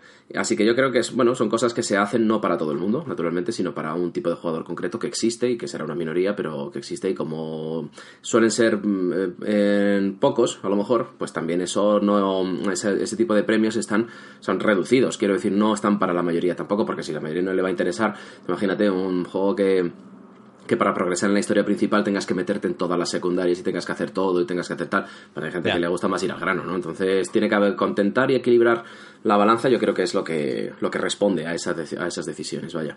Que sea algo para, para todos. Y qué buen juego es GTA 4, ahora que lo dices, es una maravilla. Sí, sí, sí. Bastante. Bueno, y GTA V ayer o anteayer sacaron resultados financieros que están ahora, como se cierra el año fiscal. Ujú. Y mm, Take Two eh, dijo que se han vendido ya 110 millones de GTA V, ¿eh? Ujú. Eh, agárrate y pensándolo, eh, yo lo he comprado tres veces, el puñetero GTA V. Claro. Manda, manda narices. Pues a mí me pasó lo mismo con Skyrim. Yo GTA 5 lo he comprado dos, creo. Lo compré en la 360 y luego lo compré en PS4. Pero eh, es un juego que no me ha terminado de enganchar por alguna razón. No, no sé, la culpa seguramente será mía por falta de tiempo, por lo que sea. Pero no me he terminado de enganchar. Pero GTA 4 con él conecté mucho más. Me, me gustó mucho, desde luego. Me pareció bastante más interesante, además. Y más honesto, más, más real. GTA 5 me parece más una obra cinematográfica, más un, un juego a lo grande y tal. GTA 4, no sé, Es me parece. Me parece otra cosa, me parece otra cosa. Lo que cuente y como lo cuente me parece mejor. GTA V ya te digo, no llegué a conectar, no llegué a conectar con él. Me parecía estar viendo una película de Tarantino o algo similar y tal, y, y no, no, no, no he conseguido conectar con él. Pero bueno, Quería pegar el salto hacia el cine con una, con una comparación sobre la que creo que tú tienes mucho que decir, que son dos universos a priori bastante similares, como son Star Wars y Star Trek, pero sobre que algo que tú siempre tienes mucho que decir, ¿no? Que eres tú eres muy defensor de un producto de segunda como es Star Trek. sí, claro, por supuesto, siempre tiene que ver los, los outsiders. Estamos ahí para, para no seguir el camino que seguís los borregos ¿eh? de, de, de Star Wars, de. Claro, es que los que somos víctimas del mainstream. No, pero a mí me parece muy interesante la... eh, porque tú conoces mucho más Star Trek que, que yo, que mm, tú haces una lectura muy política de Star Trek. Es que Star Trek es política, pura y dura. Es que, vamos, el... eh, a ver, mira, el... hablamos de la Star Trek buena, sobre todo, que es la nueva generación, la de Picard. Porque la, la última es la que sacó Netflix. a mí personalmente no me gustó porque me pareció un producto muy para las criaturitas de internet hoy en día, de la justicia social, bla, bla, bla, bla, bla, bla. O sea, todo muy impostado, todo muy metido con calzador porque hay que meterlo. Y aparte la trama principal me parece un coñazo. Entonces no, la, la nueva no me parece un poco basura. Luego las otras como Espacio Profundo 9 y Discovery creo que se llama, ¿no? Discovery se llama, eh, no recuerdo. Esas no las he visto porque el, ya no sé, la verdad es que como cuando las echaban, las echaban en la tele y en la tele en España y las series las hacían de aquella manera, pues de la marinera, ¿no? Y hoy en día, aunque están todas en Netflix, creo, eh, revisionarlas o ponerme con ellas, pues no me apetece. Pero la nueva generación, que es la que sí seguí bastante en su día junto con la clásica y mm, y, verlas eh, entonces y verlas ahora siguen siendo vigentes. Mira, en, en, la, en la clásica, un hecho conocidillo de la, de la serie original es que se televisó la primera relación interracial entre dos personajes. Que que no que para tener en cuenta que es una serie de los años 60, finales de los 60. Y, claro, en, en, Estados Unidos de entonces era una cuestión delicada, ¿no? Y lo que hacen viene a dar a entender que Kirk, que es un hombre blanco, se acuesta con Uhura, creo que es, que es una, es una mujer negra, y no es explícito, pero te dan a entender que algo han hecho en el momento en el que pasa una cosa y cambian de escena y, Kirk, te lo digo de memoria, ¿eh? puedo, puedo, estar equivocándome, pero creo que fue algo así. Se coloca las botas, se, se está calzando, se viste por los... O sea, se está mm. poniendo las, las botas y tal. Y ahí hay un mensaje político, claramente. Vamos, es un mensaje además de, porque es una serie bastante progresista en ese, en ese sentido. Y, el, y en la nueva generación los mensajes son mucho más evidentes, te los tiran a la cara. Eh, hay uno que a mí me gusta mucho recordar, que es uno de los primeros, que estamos hablando de un episodio que se grabó pues seguramente alrededor del año 87, año 88, en el que viene a decir que la humanidad, hablan de la humanidad nuestra en pasado, porque ellos son el futuro, dio un verdadero paso adelante, un salto de gigante, el día que dejó de matar animales para comer carne. El día que se pudo sintetizar la, la, la, comida y, mm. y, los animales no tienen que morir para que los seres humanos se, satisfagan su, sus necesidades, vaya. Y luego aparte la cuestión meramente del trabajo que se hace por la por el prestigio. Es decir, todo el mundo tiene las necesidades cubiertas. La propiedad privada creo que no existe, aunque sí, esto es con, cógelo con comillas porque sí hay algunos que creo que recordar que no sé si Picardo, quién es, en uno de los episodios tiene una bodega de vinos o algo de eso, pero la propiedad privada está prácticamente abolida. Mm, puedo estar diciendo una burrada, ¿eh? pero, creo recordar que si se da, se da en casos muy concretos y en, casos muy mm. particulares porque no hay necesidad de esa propiedad privada. Porque todo el... que dibuja un futuro en el que todo está cubierto, ¿no? claro. Lo mínimo para vivir mm, se da por hecho. Claro, efectivamente sea, todo el mundo, toda la humanidad tiene sus necesidades básicas cubiertas. A partir de ahí ya todo se hace por prestigio. Es decir, el hecho de vivir, esa frase que tampoco me gusta, que es la de ganarse la vida, me hace una mierda, porque si o sea, el mero, hecho de nacer ya, cuando encima, no, cuando encima ni siquiera eliges nacer, eso de que te tengas que ganar la vida me parece una mierda. Pero en, el caso es que en Star Trek, la nueva generación en concreto, no, no existe esa sociedad. La sociedad que existe tiene todas las necesidades cubiertas y seguramente mm. luego habrá alguien que me pueda echar en cara un episodio que no recuerdo, no, pero pero es que hay, una, hay un conjunto de una especie, de un planeta que están oprimidos porque patatín, patatán. Y posiblemente sea así. Pero la idea básica es esa, que las necesidades están cubiertas y que no existe ni siquiera la necesidad del, dinero ni, nada de eso. Entonces, mm. bueno, y luego aparte la injerencia en los nuevos mundos, es decir, la, la, la federación tiene prohibido en inmiscuirse en asuntos que no le atañen. Eh, es decir, es bastante anticolonialista. Eh, de hecho, es como que en ciertos los mundos desconocidos no pueden ser detectados, ¿no? No pueden interferir en su Claro, claro correcto. Esa, básicamente esa es un poco la, básicamente es un poco la idea. Por eso te digo que entonces Star Trek, todo en Star Trek es política. Aparte de ser aventura y aparte de ser en ganas de exploración, porque hay una cosa que siempre dicen mucho en la NASA y cuando pasa algo relacionado con Star Trek, pues que muera a lo mejor algún actor conocido o algo. De hecho, a Roddenberry, que es el, el creador de la serie, creo que sus cenizas fueron enviadas en una misión al espacio, se enviaron al espacio con mm. hace, hace unos años. Y, la cuestión es esa, que muchos ingenieros de la NASA que, que, hoy, precisamente nos van a llevar, o están trabajando en, los ingenios que nos van a llevar a, las estrellas, más allá de lo que conocemos, vaya, donde no ha estado el hombre antes, ¿no? es decir, en, Star Trek, crecieron viendo Star Trek. ¿Me entiendes? lo, que te, lo que claro. te quiero decir. O sea, Star Trek como vehículo para formar esos humanos que hoy en día están trabajando en, en en hacer eso real. Y eso, pues Star Wars no lo hace, que sabe láser, la fuerza, Luke, yo soy tu padre y tal. Es, es una gilipollez. Como un piano, te pongas como te pongas. o sea, que es así. Además, una diferencia fundamental es que en Star Trek se sitúa en un futuro, pero partiendo del nuestro, ¿no? O sea, la Tierra existe y, y- Sí, sí, claro. y todo eso, ¿no? Sí, que es algo que en, en Star Wars no pasa. En Star Wars eligen eh, utilizar la fórmula esta de en una galaxia muy, muy lejana hace mucho tiempo. Claro, claro, en Star Trek... también es una, es una forma de, de- de despegarse de lo, de lo político, si me apuras. Sí, claro, porque toma, toma distancia con lo que hay. Sí, te presenta la lucha del bien y el mal, el imperio, los rebeldes, todo lo que tú quieras y le puedes hacer la lectura que quieras. Eh, pero, porque para eso está el arte, ¿no? Para hacer la, la lectura que te apetezca. Pero la cuestión es que en Star, o sea, en Star Trek sí, en Star Trek todo empieza cuando se inventa el, el motor de curvatura que es el que permite a la humanidad llegar más allá, porque con la tecnología actual tarda- tardamos meses y meses. Por ejemplo, ir a Marte son seis meses y Marte estar aquí al lado, entre comillas. Eh, Imagínate viajar a otra galaxia, está ahora mismo está fuera totalmente de nuestras posibilidades. Y sin embargo, Sí, cuando se en- inventa el motor de curvatura, sí se puede, sí se puede hacer, cubrir grandes distancias en cero coma.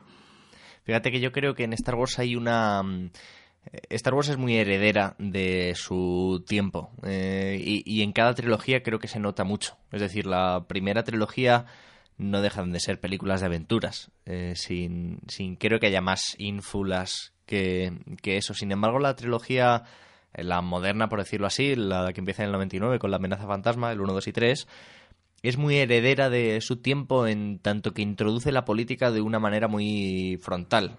De hecho, la amenaza fantasma introduce temas coloniales con los Gungans en, en el planeta en el que, bueno, pues hay una emperatriz, hay una princesa, tal y cual, y, y durante toda la trilogía la cuestión del Senado es como muy importante, ¿no? Y eh, lo que hablábamos antes, como este Senado acaba en un declive tal que eh, la, eh, un- el senador Palpatine acaba eh, absorbiendo todos los poderes y aquello se acaba convirtiendo en un imperio y que, por ejemplo, lo que en la trilogía original no se cuestiona, que es el- la cuestión de los Jedi, su poder, su bueno, su abuso de poder en realidad, pues en la trilogía moderna sí que se dibuja un poco ahí, ¿no? Y, y quién tiene que controlar a quién, ¿no? Si el Claro. Senado a los Jedi o los Jedi al Senado.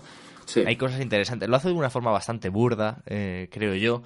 Y de. Bueno, creo que la trilogía moderna está, está muy falta de talento en ese tipo de cosas. Y sin embargo, en, la, en las últimas dos películas, en los episodios 7 y 8, creo que es, creo que es muy heredera también de su tiempo en cuanto a que, por ejemplo, eh, se dibuja esta, hasta primera orden, hasta herede- los herederos del imperio, ya se les dibuja completamente con una organización fascista, ¿sabes? En, Claro. en, los, en los modos y en, y en la iconografía.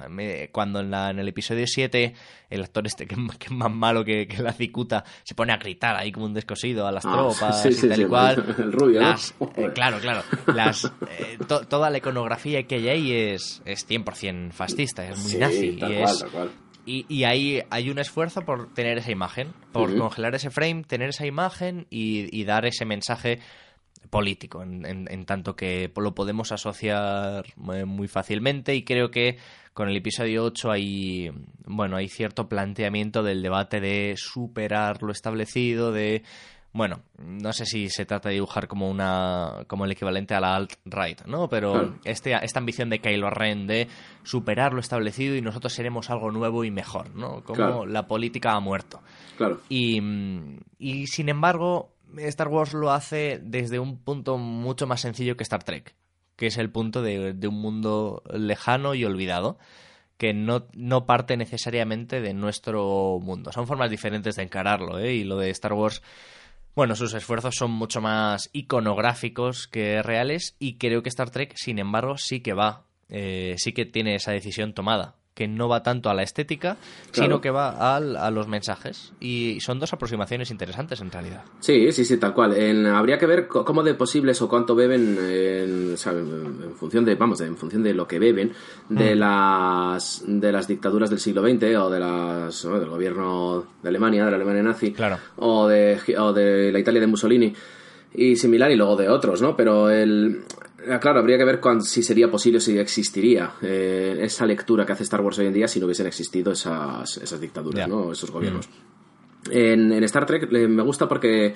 Eh, o sea, ya el hecho de compararlo es un poco tonto, porque no tienen mucho que ver en realidad una cosa con la otra. No, pero bueno. eh, es el pique ahí, tonto, ¿no? sí, es el pique. El- Entonces- Sega contra Nintendo, pues Star Claro, contra Star Trek. claro, claro, tal, tal cual. Pero sin embargo, en, en Star Trek en- habla, más- habla mucho más de la humanidad, de la, de, la, de la humanidad que del futuro, del progreso y de la exploración de nuevos mundos, de la interacción con nuevas culturas. Hablan mucho más de nosotros como especie que, Mm. Que Star Wars, que a lo mejor se limita más a un hecho concreto de la historia y con el sempiterno este de la historia, aquellos que no la conocen están condenados Sí. a repetirla y, y demás, ¿no? En Star Trek es- yo creo que se ocurre, es un mundo bastante más optimista. Toda vez que ya te digo, se, se resuelven, se suelen resolver las, las aventuras que les pasan, se suelen resolver de manera positiva, salvo que lleves un jersey rojo, que entonces estás muerto sí o sí. pero pero está bastante está bastante guay en ese sentido. Joder, presenta uno de los malos más, más acojonantes de la, de, de la historia, que son los Borg, los de la resistencia es fútil, que asimilan todo, asimilan las armas, asimilan demás, y luego, de hecho, cómo luchan contra ellos en primer contacto es una cosa bastante inteligente, bastante guay como, lo, cómo se lo montan. Que, que First Contact es una es un peliculón, ¿eh? Ojo, ojo, ahí donde lo ves, está bastante guay. Sí, es sí, lo, sí, es- es lo mejor que, que tiene Star Trek, el episodio doble que habla de los Borg cuando se presentan a los, a los Borg, me parece de lo mejorcito que hay en televisión. Y luego no olvidemos que en Star Trek Nemesis sale un jovencísimo. Joder, se me ha olvidado cómo se llama este tío. Ahí, espérate. El, el protagonista de Mad Max, de Fury Road, ¿cómo se llama? El rubio este, el guapera, coño. Eh, sí, sí, sé quién dices, pero el nombre ahora mismo no, no sale. Bueno, pues espérate, lo vamos a buscar porque hasta que no lo diga no me voy a quedar tranquilo. Protagonista, Eh, pausamos el podcast hasta que Javier encuentre. Sí, sí, sí, Tom Hardy. Tom Hardy, eso. Sí, pues eso, sale un jovencísimo Tom Hardy en, en Star Trek Nemesis, que Bonnie se quedó flipado, que es bastante fan de, de este señor, y no me extraña. Como para no serlo. tiene, claro, claro, tiene, tiene motivos para motivos sobrados para serlo. En, el caso es que en Nemesis, ya te digo, sale, es un personaje que está, está guay, y ya te digo, y los, los Borg molan, molan muchísimo. Pero en Star Trek luego hay, pasan pequeñas historias y pequeñas aventuras de cosas que, que, que hablan sobre también la historia, de cosas que han pasado a la, humanidad y también tiene de eso, ¿no? De repasar la historia y dar un repaso a la historia para que no se vuelva, no se vuelva a repetir. Pero en general creo que te hace una lectura mucho más optimista de nosotros como especie y cree que hay espacio para el futuro, para mejorar, pero ahora también es verdad que lo lleva por un camino muy concreto, el de la cooperación, el de la exploración, el de la no injerencia, el, el no es belicista y bueno, es, es otra cosa, es otra, es otra cosa y cree, te hace esa lectura positiva de la, de la humanidad, vaya. Sí, Star Wars es muy religiosa, ¿no? En ese sentido, por establecer la comparación. Sí, tal cual. Eh, se apoya mucho en, en- en mitos eh, religiosos. La Orden Jedi no es más que eso, ¿no? En realidad. Y es esa suerte de inquisición eh, que vela por la corrección moral, incluso de toda la sociedad, ¿no? Una, una serie de personas que se permiten el, el- bueno, el derrocar a, a un, a un tipo que ha sido elegido emperador en realidad democráticamente, ¿no? Y, y cómo eh, todo, toda la, todas las películas justifican ese hecho, que, que, que- es un mensaje también interesante en realidad. Es esta historia del bien contra el mal y en la que el bien actúa a través de agentes que a veces no son en lo que hoy entendemos por, por libertad o por democracia, por lo que sea, que no es más que una visión religiosa de la vida. Es decir, una serie de elegidos, porque son elegidos, aunque bueno, se ha hecho esta historia de los midiclorianos y tal como, como explicación científica, pero no dejan de ser elegidos como tocados por la mano de Dios son los encargados de inclinar la balanza entre el, el bien y el mal. Claro. Por lo tanto, es, va en un sentido totalmente opuesto a lo que tú estás hablando de Star Trek. Es, bueno, una visión religiosa y casi bíblica de las cosas. El elegido, el tal, el cual. Sí, sí, Bueno, sí, sí. eh, y, y el, todo el folclore alrededor de Star Wars gira en torno a eso. Gira en torno al misticismo, al, bueno, a toda una serie de cosas atractivas en su relato porque el propio relato religioso siempre es atractivo por su forma pero que eh, la realidad es que no acaba por mojarse en el mundo real y elige eh, establecer sus mensajes desde la desde la distancia Claro. El- A ver, mira, hay una cosa de, esta, de Star Wars que me acabas de recordar, que creo que en algún momento concreto de la saga se refieren a la Orden de Jedi como esa antigua religión, Una más o Sí, menos, sí. creo que esas son las palabras, ¿no? Y efectivamente es una cuestión religiosa, que no por eso es eh, negativo, es decir, el negar la existencia de las religiones como por lo que sean, pues la, la- la propia fe de que tengan las personas porque les ayuda a vivir o simplemente porque realmente creen en ello porque, o que porque dicen haber tenido experiencias místicas o lo que sea, pues existir existe, existir existe y me parecería necio coger y decir, bueno, pues es que como yo no creo en ello, pues me parece una puta mierda. No, no. Bueno, Hay- nuestro hay- mundo se ha regido por ello durante Claro. mucho tiempo. hay ya cada cual con lo que con lo que quiera creer o con lo que o con las experiencias que haya tenido en su vida. La cuestión es que, el- sin embargo, en, en- en Star Trek el, el camino va por otro lado. El- es, no es tanto eso, quiero que, que a lo mejor, o sea, porque también hay bastante, ahí se encuentran con civilizaciones que también creen en ese, en ese tipo de cosas, ¿no? Y hay de todo eso. Es que digamos que es- Star Trek es más ambiciosa en cuanto es un fresco amplio, una visión general de la historia de la humanidad y cómo enfocaremos nuestro futuro.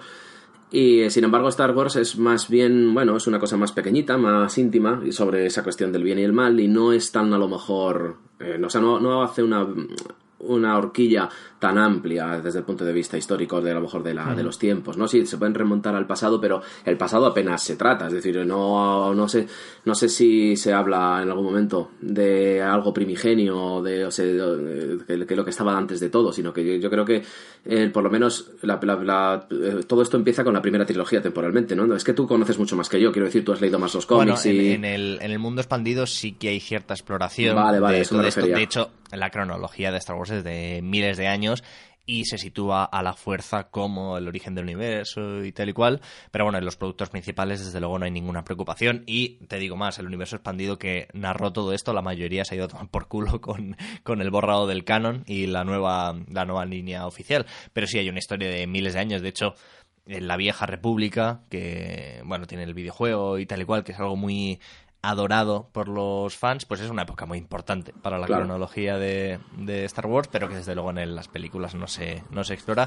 Claro, ya claro. veremos a ver el- las nuevas películas, la, la nueva trilogía, hacia dónde va. Creo que es más o menos oficial que va a estar situada en el futuro y que va a estar muy, muy lejana temporalmente de todo lo que hemos visto y que va a ser el inicio de algo nuevo. Si, hemos cer- si cerramos ahora nueve películas, que son las nueve películas de Skywalker, lo nuevo que llegue será algo realmente nuevo y no, no va a explorar ya nada de lo que tenía que ver con, con esto y estará situada muy en el futuro.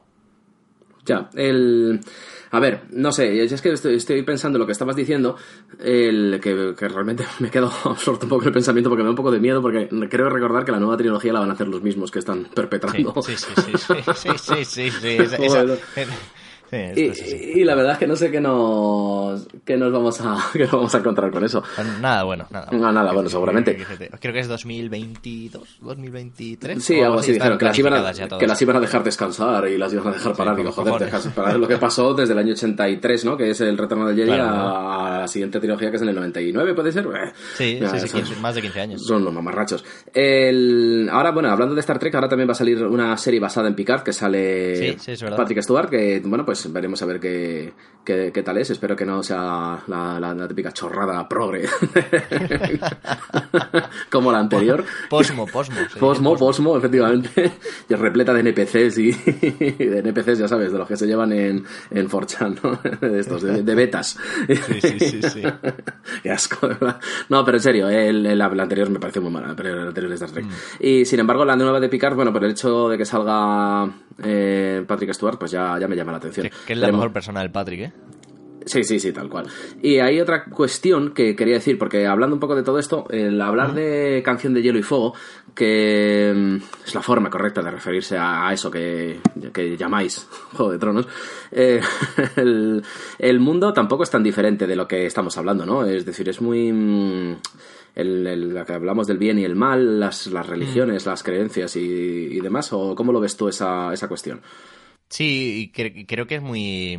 eh, bueno, muy, muy medieval en ese sentido, ¿no? De hecho, durante la serie, la temporada esta que tiene la sexta, si no me equivoco, que tiene toda la trama del Gorrión Supremo, en la que se dice varias veces la corona y la fe son los dos pilares eh, del, del mundo y de hecho, bueno, el Gorrión Supremo y esta secta pues es la Inquisición, ¿no? Y creo que es bastante evidente que trata de, de jugar ese papel. En, en, ese sentido, a mí el mundo de, de, Canción de Hielo y Fuego me parece bastante estándar, quiero decir, no se mete sí. En muchos charcos y fíjate que lo asemejo a algo así como los pilares de la Tierra en cuanto a que, bueno, no deja de ser un culebrón de muchos personajes, muchas historias claro. entrecruzadas, eh, mm. cosas así. En realidad, Canción de Hielo y Fuego es un, es un libro de muchas cosas en la que el, el bueno, el envoltorio de fantasía medieval es, bueno, un, un, terreno en el que se podría jugar, pero esto podría ser también eh, una, una, serie de ciencia ficción que en, vez de reinos sean planetas. Quiero decir que, que, que, Canción de Hielo y Fuego creo que recurre a cosas mucho más allá que su, que su estética o su escenario. A mí, a mí me parece interesante. De hecho, creo que el mundo que construye el bueno de Martin es una barbaridad. Eh, es un ejercicio de, de imaginación, de coherencia interna y de bueno de, de envergadura es que no uh -huh. lo ahora lo asimilamos como fácil pero yo siempre con Juego de Tronos siempre digo lo mismo con la serie de televisión es una serie que en el segundo visionado se disfruta mucho más que en el primero. Y eso te da la medida también de la, de la vasta complejidad que, que tiene hacer un mundo así. Al final son que 5, 6, 7 mil páginas de, sí, de 5 libros. vamos, más o menos 5 mil, vamos, sí. Claro, y quedan dos libros todavía. Y, Claro. y este tipo, bueno, este tipo es un portento, evidentemente, solo por ser capaz de dar forma a, a todo eso, que no es nada, no es, no es fácil escribir una novela sencilla de pocos personajes y demás, no es nada fácil. Claro, pues escribir esto- algo así es una barbaridad y eso sí que es un ejercicio de imaginación brutal, brutal. Sí, sí, sí, tal- total, totalmente de acuerdo. El, sobre ejercicios de imaginación, el, porque yo cuando pensaba en, en este programa, pensaba en enfocarme un poco cómo sería vivir en esos mundos, pero creo que vamos, más o menos se puede dar a entender cómo estamos, por lo que estamos Claro. diciendo, lo que, ser, lo que sería, ¿no? Es decir, en Star Trek no seríamos muy diferentes de lo que somos hoy en día, y porque siempre generalmente cuando pensamos en las novelas de caballerías, ¿no? Estas en lo, en lo medieval, tenemos a pensar, siempre nos colocamos nosotros en el papel del héroe y, Claro, y demás, ¿no? Y me acuerdo que nosotros cuando éramos chavales, porque vosotros ahora habláis de Fortnite y os Claro. drogáis, pero y, y tal, pero nosotros hablamos de Schopenhauer y hablábamos de- de- del Club de Caballeros. Eh, no, pero sí que es verdad que decíamos cómo sería vivir en una máquina del tiempo, ¿dónde te trasladarías? A la edad de oro del no sé qué, a la edad de oro del tal y cual, ¿no? Eh, y, el, y una de las cosas que un, un amigo lo decía bastante acertado, dice, vosotros os colocáis, dice, en lo medieval como si fueseis el caballero, el, que, el de las películas, ¿no? El que va con su armadura, su caballito y sus historias, pero realmente ibais lo vais a pasar de campesinos que iban a, a morir con 12 años por cualquier enfermedad de mierda. Y eso es lo que más probablemente iba, iba a ocurrir, ¿no? Entonces tampoco tiene tanto sentido a lo mejor centrarse en cómo, en qué seríamos dentro de esos, de esos mundos. Pero hablando de ejercicios de imaginación, creo que también es, es necesario pasar por dos eh, obras en concreto que no me quiero dejar fuera. Una de ellas es Ajá. El mundo sumergido de J.G. Ballard y su relación con la Rapture sumergida de Bioshock. O Bioshock, como lo digáis. Bioshock. Bioshock, como decís en tu país. Y, Del Ken Levine, otro que hace tiempo que no hace nada. Claro. Que se supone que está preparando algo por ahí. Bueno, ya veremos. A ver, eh, la cuestión es que el, eh, Andrew Ryan, eh, ese, ese hombre que también sitúa a mucha gente en el espectro político, de decir, el- el- sirvió de inspiración, ¿no? De esa especie de nihilismo que tiene, de nada de dioses, nada de reyes, solo el hombre y por supuesto él, Sí. él, él por delante de todo, ¿no? Y la relación con, con la época contemporánea, ¿no? La época real contemporánea, vaya. Mm. Está, está bastante bien lo de ese- esos, esos engendros que, per- que cuidan a las niñas, a las Little Sisters, creo que se llamaban, ¿no? Las Little Sisters Sí, se sí, llaman. sí, sí, sí. Eh, Que luego es- tienes que cosechar o dejar vivas. Efectivamente. Y te da a elegir, ¿no? Esa, esa opción moral y demás. Y, y creo que es, que es, es interesante en la novela de Ballard, y no sé cómo sirve de inspiración para Bioshock, aunque sean cosas distintas, el mundo su- submarino, ¿no? Cómo el hombre eh, se plantea otras formas de, de vida diferentes a las que, a las que conocemos, ¿no? Que vivimos en la superficie porque al fin y al cabo necesitamos respirar y, y vivir debajo del mar no sería, no sería práctico pero hay veces que parece que es inevitable. Había una película, no recuerdo el nombre ahora, de una sociedad que vivía debajo de la tierra porque el sol quemaba tanto. Ahí que, que, bueno, que era. que se acaban metiendo debajo. Y cuando hay una especie de desfase temporal entre unos y otros, unos han evolucionado, consiguen vivir en la superficie y los otros están en el, en el, en el submundo, ¿no? Debajo de bajo tierra. Y cuando salen, por supuesto, están enfrentados, los de arriba han perdido la capacidad de, de- de luchar porque viven en paz y viven en armonía y son unos débiles, te los presentan como aquello del si vis pacem para ¿no? De, de si quieres paz, prepárate para la guerra. Aquello de que si no estás preparado para la guerra y simplemente te dedicas a vivir y a contar florecitas, a corretear por el campo, van a llegar y te van a arrasar. O es decir, es, es muy una visión muy belicista de esa, de esa cuestión, ¿no? De cómo se crean esos mundos para realmente transmitir una agenda política, que es, que es interesante. Por eso te decía que, que creo que al final la lectura política se puede hacer prácticamente de todo. Si no de todo, de una práctica totalidad.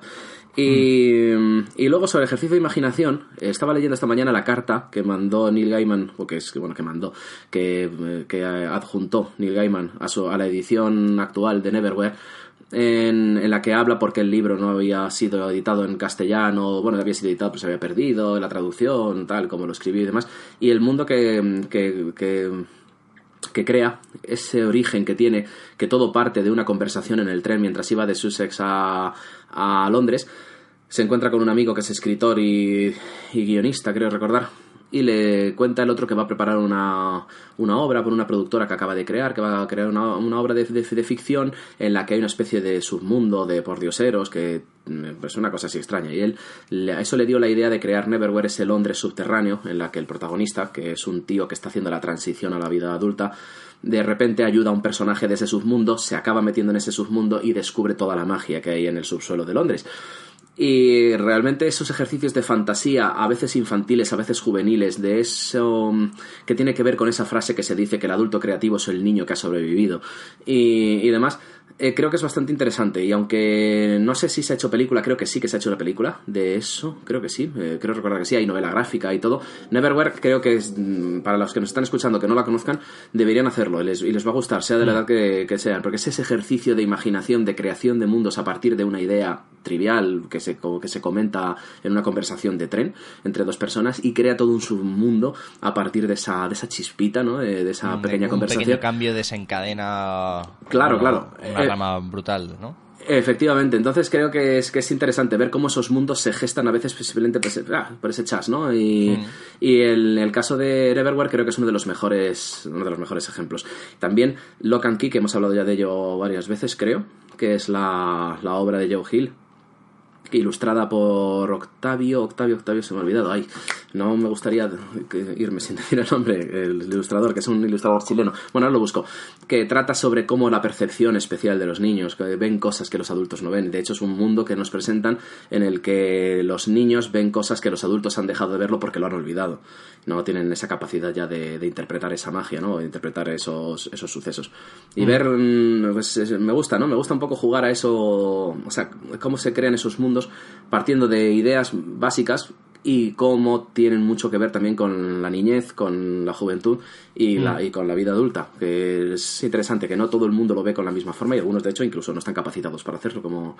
Gabriel. Rodríguez. Gabriel Rodríguez, eso, Gabriel el Rodríguez. artista. Correcto.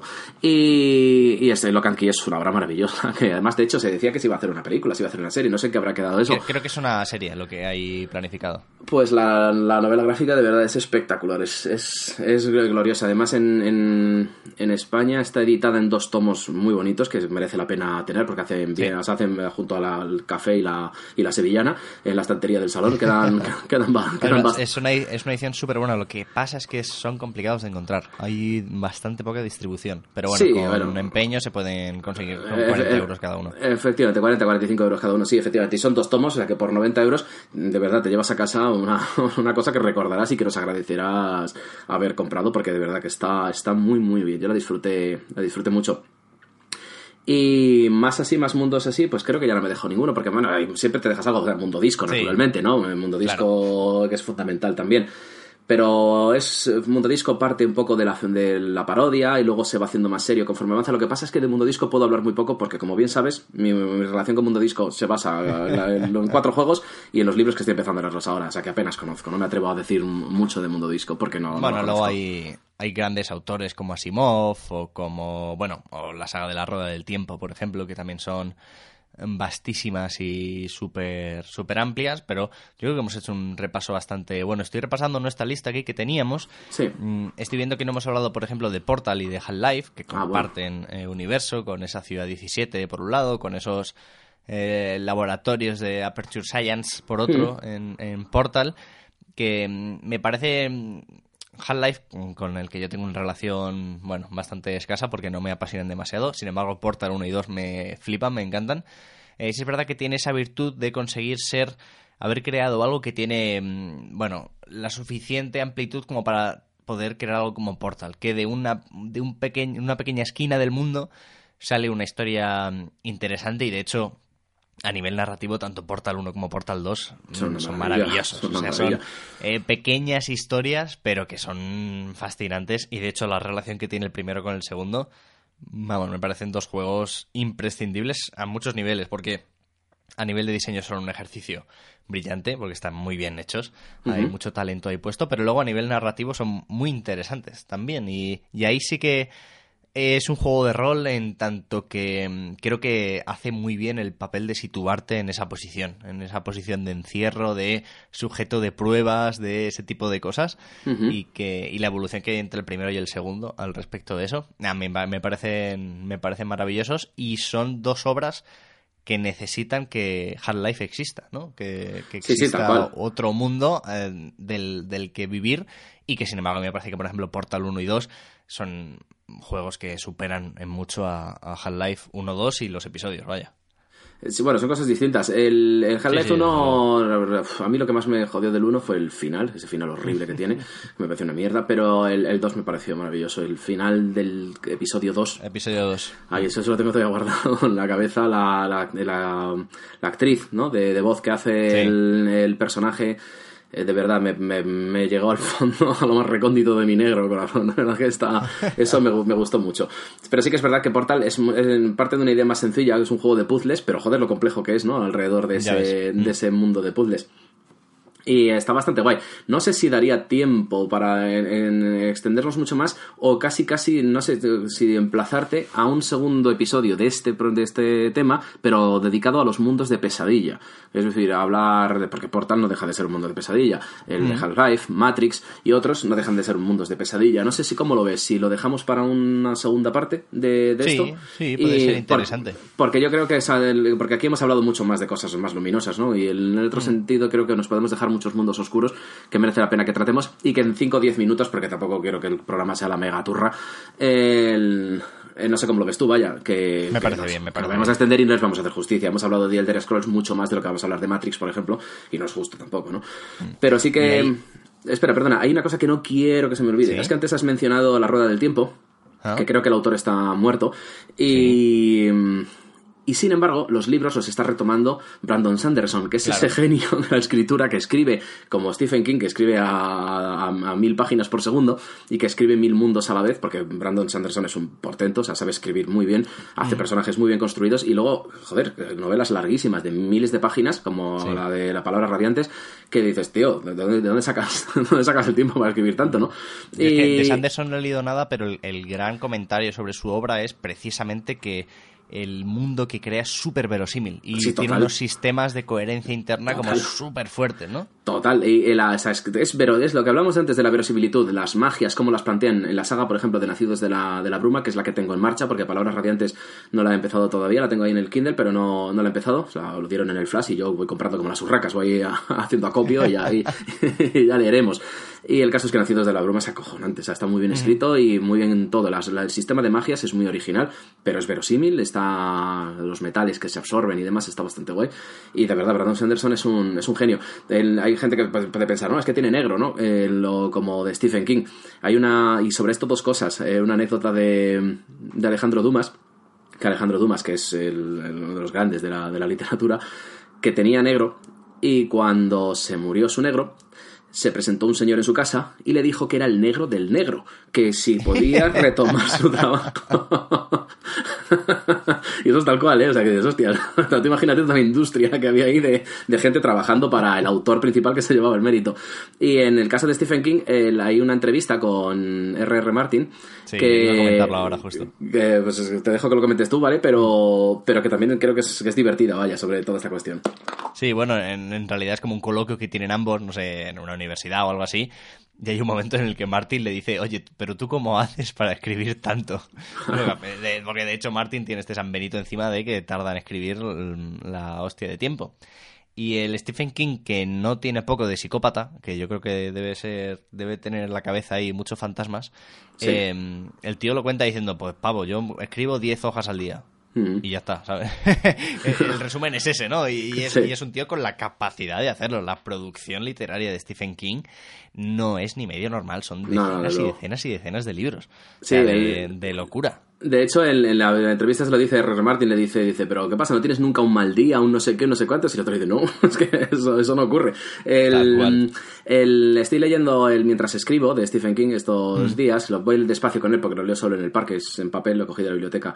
Y, eh, y es, y ya te digo, pues voy al, al ritmo que voy con él, pero habla mucho sobre toda esa cuestión, sobre cómo produce y tal, y es bastante, bastante interesante. Y tiene una anécdota muy bonita sobre el escritorio que compró, que está pasado a, a viñetas. Hay unos dibujantes que lo hicieron, unos ilustradores que lo hicieron, en viñetas sobre cómo el escritorio simbolizaba la peor época de su vida, que fue adicto a las drogas, al alcohol y demás y cómo se dio cuenta y termina el episodio diciendo que la vida no debe ser un soporte vital para el arte, sino que funciona justo al revés. Es el arte el que debe supo- suponer ese soporte vital para la, para la vida. Stephen King realmente me parece una persona muy interesante como autor y como persona, o por lo que conozco de él, vaya.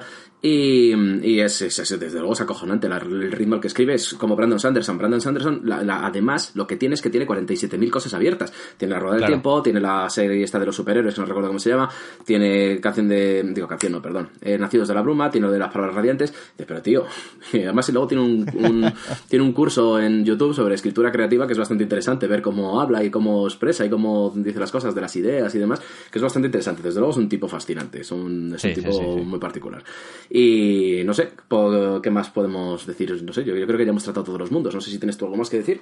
No, solo quería apuntar eh, al final como anécdota, hablar un poco de que mm, Pokémon es un ejemplo fascinante de creaciones de mundos fantásticos en el que el maltrato y sometimiento animal está visto con unos ojos de dulzura eh, maravillosos y me hace mucha gracia pensar en ello eh, a menudo.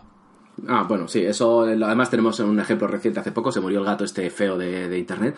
El gato, el Grumpy Cat este que está siempre de mala leche y que parece que tiene una enfermedad tal y cual. Digo que qué tristes tienen que estar los dueños que se les ha acabado el chollo después de siete años explotando al animal para que cuatro gilipollas le rían la gracia. Eh, Entiéndeme, ¿sabes? Que no se puede estar en misa y repicando, no se puede coger y decir, no, es que soy antitaurino, que pobrecito el toro y por el tal. No es, no es lo mismo, perdóname la omegagogia habitual, pero joder, lo otro no deja de ser explotación animal para beneficio de cuatro gilipollas. Entonces, bueno, bueno lo, tengo, lo llevo regular eso. ¿eh? Se te ve, joder, se te ve.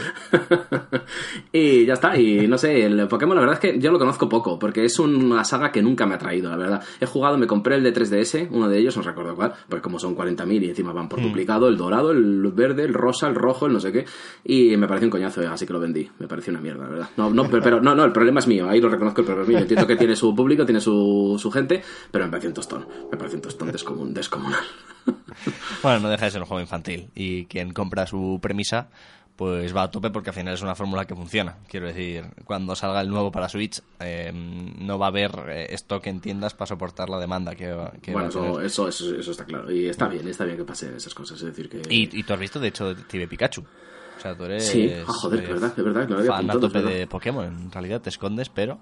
Sí, es que gustó. realmente lo que me parece es que lo que me parece son las mecánicas del juego me parecen un rollo. Y lo de no puedes visitar esta, esta parte de la ciudad todavía. Y dices, pero si está. Y, y de repente pasa un NPC por el lado. Y yo, pero yo, yo ¿por qué no puedo? Es decir, o sea, me estás obligando a que haga lo de este, mm, esta sección de la ciudad por narices. Es que eso me parece una mierda, de verdad. O sea, que el problema lo tengo más con las mecánicas o cómo cuenta las cosas, más que el juego en sí. No me llegó a enganchar, no llegué a profundizar en él y la verdad es que me, me fui para no volver.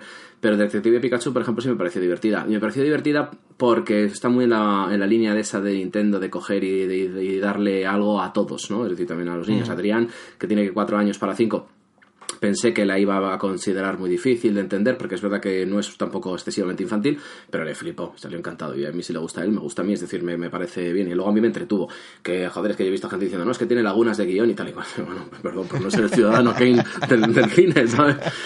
Es que también a lo mejor nos hemos vuelto muy exigentes y muy gilipollas, seguramente. con las redes sociales y con la crítica, la necesidad de la crítica y de la opinión. Joder, yo bueno, no sé, yo, yo me entretuve, lo siento. Soy culpable, ¿qué pasa?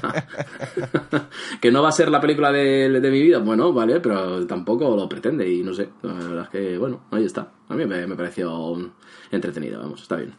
Pues si quieres, os vamos a hablar de lo que hemos visto, leído y jugado esta semana. Venga, y esta semana y la anterior y la anterior. Y lo te-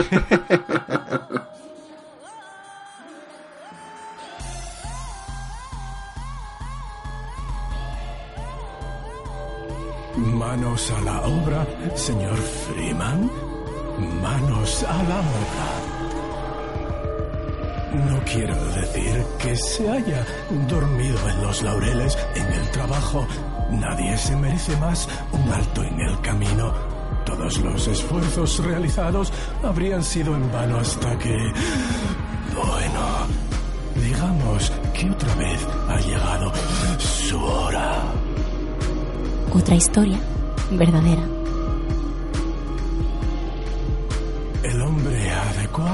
En el sitio equivocado puede cambiar el rumbo del mundo. Despierte, señor Freeman. Despierte y mire a su alrededor.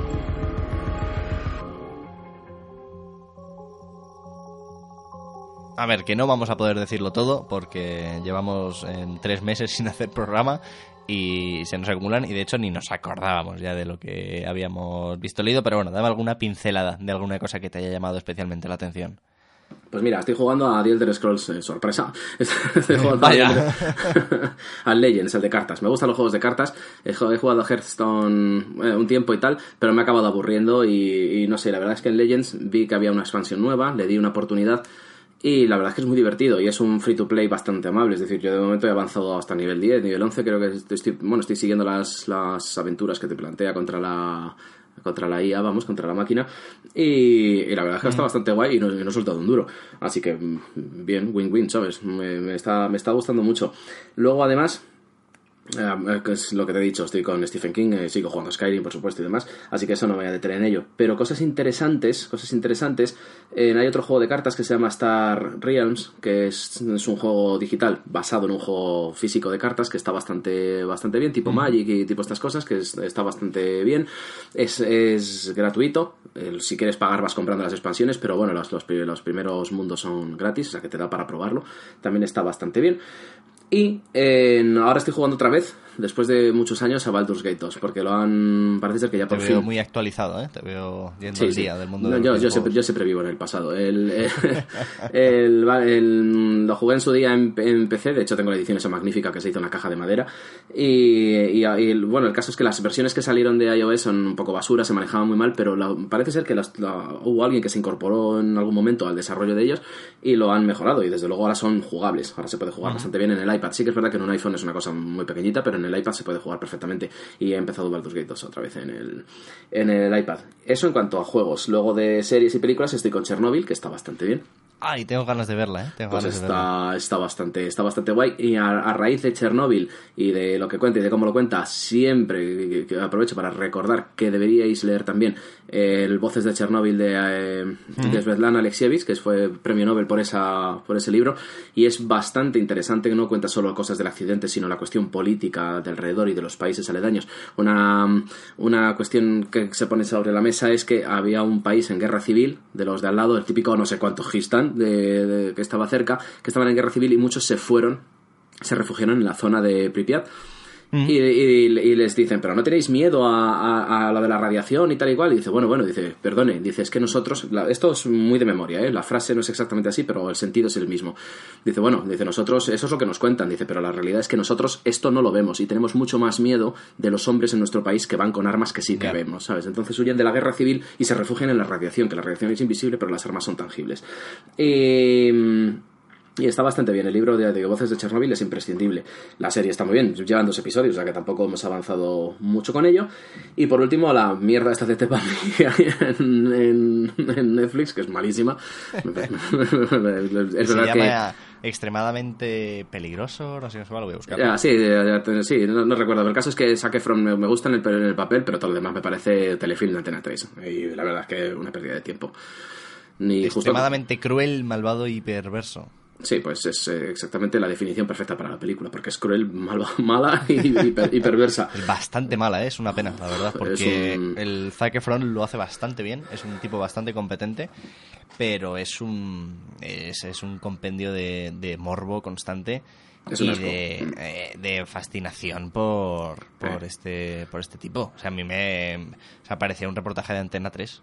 Es que los, el, el sub, sub, sub- subgénero este de los true crimes ya me empieza a hartar, ¿sabes? Me empieza a molestar, porque el- eso de elevar a los altares asesinos y por la fascinación que levantan los asesinatos en serie y demás, eso me parece un poco mierda. Entonces es algo parecido a lo que sucedió con Escobar, con la serie esta de Narcos Sí. y, y demás. Entonces la verdad es que pff, lo de mm, hacer un mito de lo que no deja de ser un vulgar delincuente y, o un asesino y tal, me parece un poco basura. Pero más allá de eso, la película en sí es un coñazo, es decir, es, una, Sí, es sí, un, es desde un telefilm de Antena 3, es decir, que en lo formal tampoco tiene ningún, ningún Nada, valor.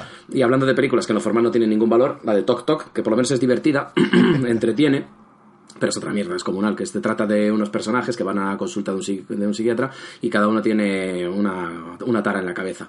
Bueno, es un poco repetitiva, repite mucho la fórmula y es todo el rato las mismas gracietas y tal, típico al Spanish. no, tiene, no tiene mucho más, tampoco te la recomiendo, la verdad. Bueno, eh, yo, como tú, he visto la de Extremadamente, que ya hemos dicho, que es bastante castañita. Eh, más cosas interesantes. Eh, bueno, eh, sigo con sucesor designado en la revisión, eh, preparándonos para la tercera temporada de la mejor, peor serie de la historia. Y en este visionado me, me- me estoy fascinando muchísimo más, eh, porque es, es increíble lo mala que es. Y sin Mm. embargo, lo que te engancha. O sea, Claro. maravilla. Eh, hemos estado viendo Juego de Tronos, ¿no?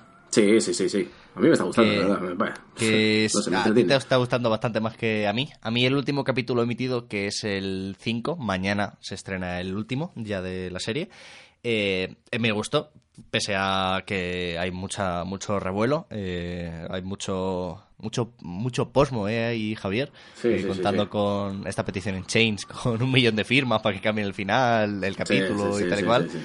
Eh, mucho idiota también con acceso a internet, pero más allá de eso, a mí me, me gustó. En general, esta temporada, pues le pasa exactamente lo mismo que le pasó a la anterior, que es una temporada que ya se ha vuelto, bueno, otro tipo de serie, simplemente Claro. con gente con muy poco talento a los mandos, que es gente que va a hacer una trilogía de Star Wars.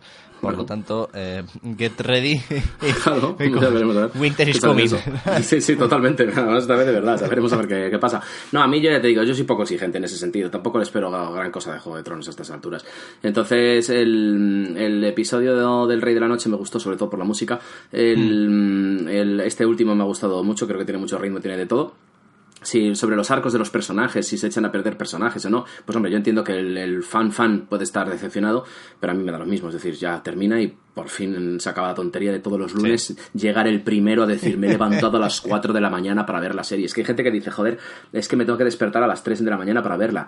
Y le, y, y le preguntan, pero por los spoilers y tal, dice, o sea, porque quieres verlo antes de dice, no, no, sí, sobre todo es para evitar los spoilers del Claro, día siguiente, no como si están, claro, como si están en la red social de todas formas de turno fuera una obligación, es decir, dado Mm. que tengo que estar en Twitter porque es mi trabajo estar en Twitter, eh, pues no quiero que me la reviente la serie. Entonces, hablan mucho también de nosotros eso, ¿eh? de como Pero fíjate que más allá de redes sociales, con Juego de Tronos pasa mucho que la mañana de ese capítulo o el día de ese capítulo es muy fácil en el tren, en el metro, Sí, escuchar sí. a la gente hablando de ello, ¿eh? O sea, es fascinante. La, eh, Bueno, la cantidad de gente es un fenómeno que será difícil de repetir porque eh, todo el mundo ve Juego de Tronos. O sea, todo el mundo. cual, es, es una conversación eh, brutal de, de grande y, y vaya, o sea, en, mi trabajo pasa, en mi trabajo el 90% de la gente ve Juego de Tronos y ahí estamos todos enganchados y esperando a ver el capítulo. Y es, es un fenómeno interesante. Vaya, se me pasa un poco como con Vengadores, que también fui a ver en Game. eh, que te guste más o menos, son fenómenos que no... O sea, que, que de una envergadura que será muy difícil de volver a ver. O sea, Claro. Vengadores son 22 películas. Ya, ya. Y eso es una barbaridad. Y el otro día que Disney mm, puso sobre la mesa sus planes para la próxima década, van, van a tocar dos, tres películas por año de Marvel mm, en Claro. los próximos 10 años. Y eso Bueno, es una barbaridad. Es un turra, verdad. Negocio. Sí, sí, sí, totalmente. Pero que como fenómeno es fascinante. O sea, yo no Ya, soy el mayor fan precisamente de las películas de Marvel, pero asistir al fenómeno mm, es, es guay, está bien. O sea, no... eh, aunque solo sea como hito cultural, es molón verlo de Mm. cerca. Sí, sí, eso, eso está claro, eso está claro. Y Juego de Tronos es verdad que en ese sentido es una cosa, vamos, ya te digo, me he comido hasta spoilers en la puerta del colegio, o sea que es así. Sí, sí, sí, sí, sí. sí. Em, no sé si viste que HBO sacó también eh, eh, durante estos días el tráiler de la serie de Watchmen. No, pues no lo he Eh, visto, ¿no? Sí, pues no está mal, es una serie que va a estar ambientada después de los eventos del cómic y la película. Y me ha gustado un montón la estética que tiene. Y ojo con esto porque a lo mejor va, va un poco de tapadillo, pero, pero mola mucho. Así que a esperar a que salga, que no estoy muy seguro de cuándo, pero eh, será interesante. Y por mi parte, de lo que me acuerdo es de eso. Así que podemos irnos si quieres. Sí, yo creo que ya está todo dicho. Pues vámonos. Venga.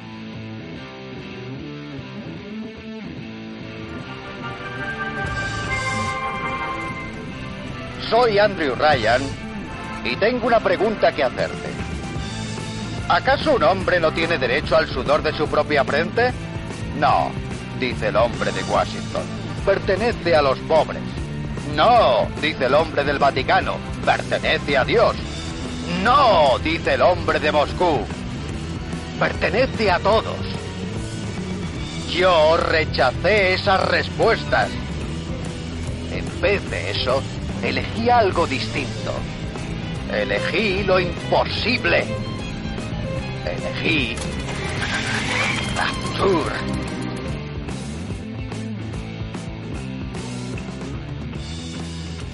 Bueno, Javier, nos despedimos hasta dentro de un mes y medio o algo así, ¿o qué? No, no, no, la semana que viene habrá programa, sí o sí, pase lo que pase. Sí, Eh, sí, sí. pues cuéntame de qué vamos a hablar la semana Pues no que tengo ni idea. no sé. No, hombre, yo creo que deberíamos hacer la opción que no ganó en la encuesta, ¿no? Y, y así nos lo quitamos de encima. Sí, eh, que de hecho la opción que no ganó era hablar sobre dificultad en videojuegos y demás, que yo creo que ya hemos introducido un poco hoy de eso, y que sería interesante, seguro que es un tema guay que tratar, así que a quien estéis ahí escuchando, gracias por estar, iba a decir una semana más, pero bueno, en un momento más eh, de nuestra irresponsabilidad, espero que nos hayáis echado de menos y que esto cure vuestro alma y sea un bálsamo para vuestros sentimientos. Gracias, como siempre, a Laura Manzano y a Masi Rodríguez por su locución y por su hermosa voz para nuestro programa. Nos puede seguir en Twitter, en arroba otra historia V, donde, bueno, desaparecemos tanto como desaparecemos en el podcast, así que es una experiencia equiparable y similar. Y no sé dónde estás escuchando esto, pero estamos en un montón de lados, pues en Spotify, en iVoox, en Apple Podcast y en cualquier repositorio de podcast en general donde nos quieras encontrar. Y ahí, oye, eh, de vez en cuando nos puedes dejar una reseña positiva, que siempre está bien para eh, dejar de hacer el podcast, pero con cinco estrellas, que siempre, es- siempre es bonito. Así que, Javier, nos escuchamos la semana que viene con casi total seguridad, ¿no? Con casi toda seguridad, salvo que caiga un meteorito encima de la Tierra, que tampoco estaría mal. Que no estaría mal. No estaría mal. Eh, yo creo que sí, que sí, la semana que viene estaremos aquí otra vez. Bueno, hasta entonces, que hayáis disfrutado de este como si fuera el último y hablamos la semana que viene, Javier. Hasta la semana que viene, Guillermo. Hola, me llamo Adrián. Otra historia verdadera.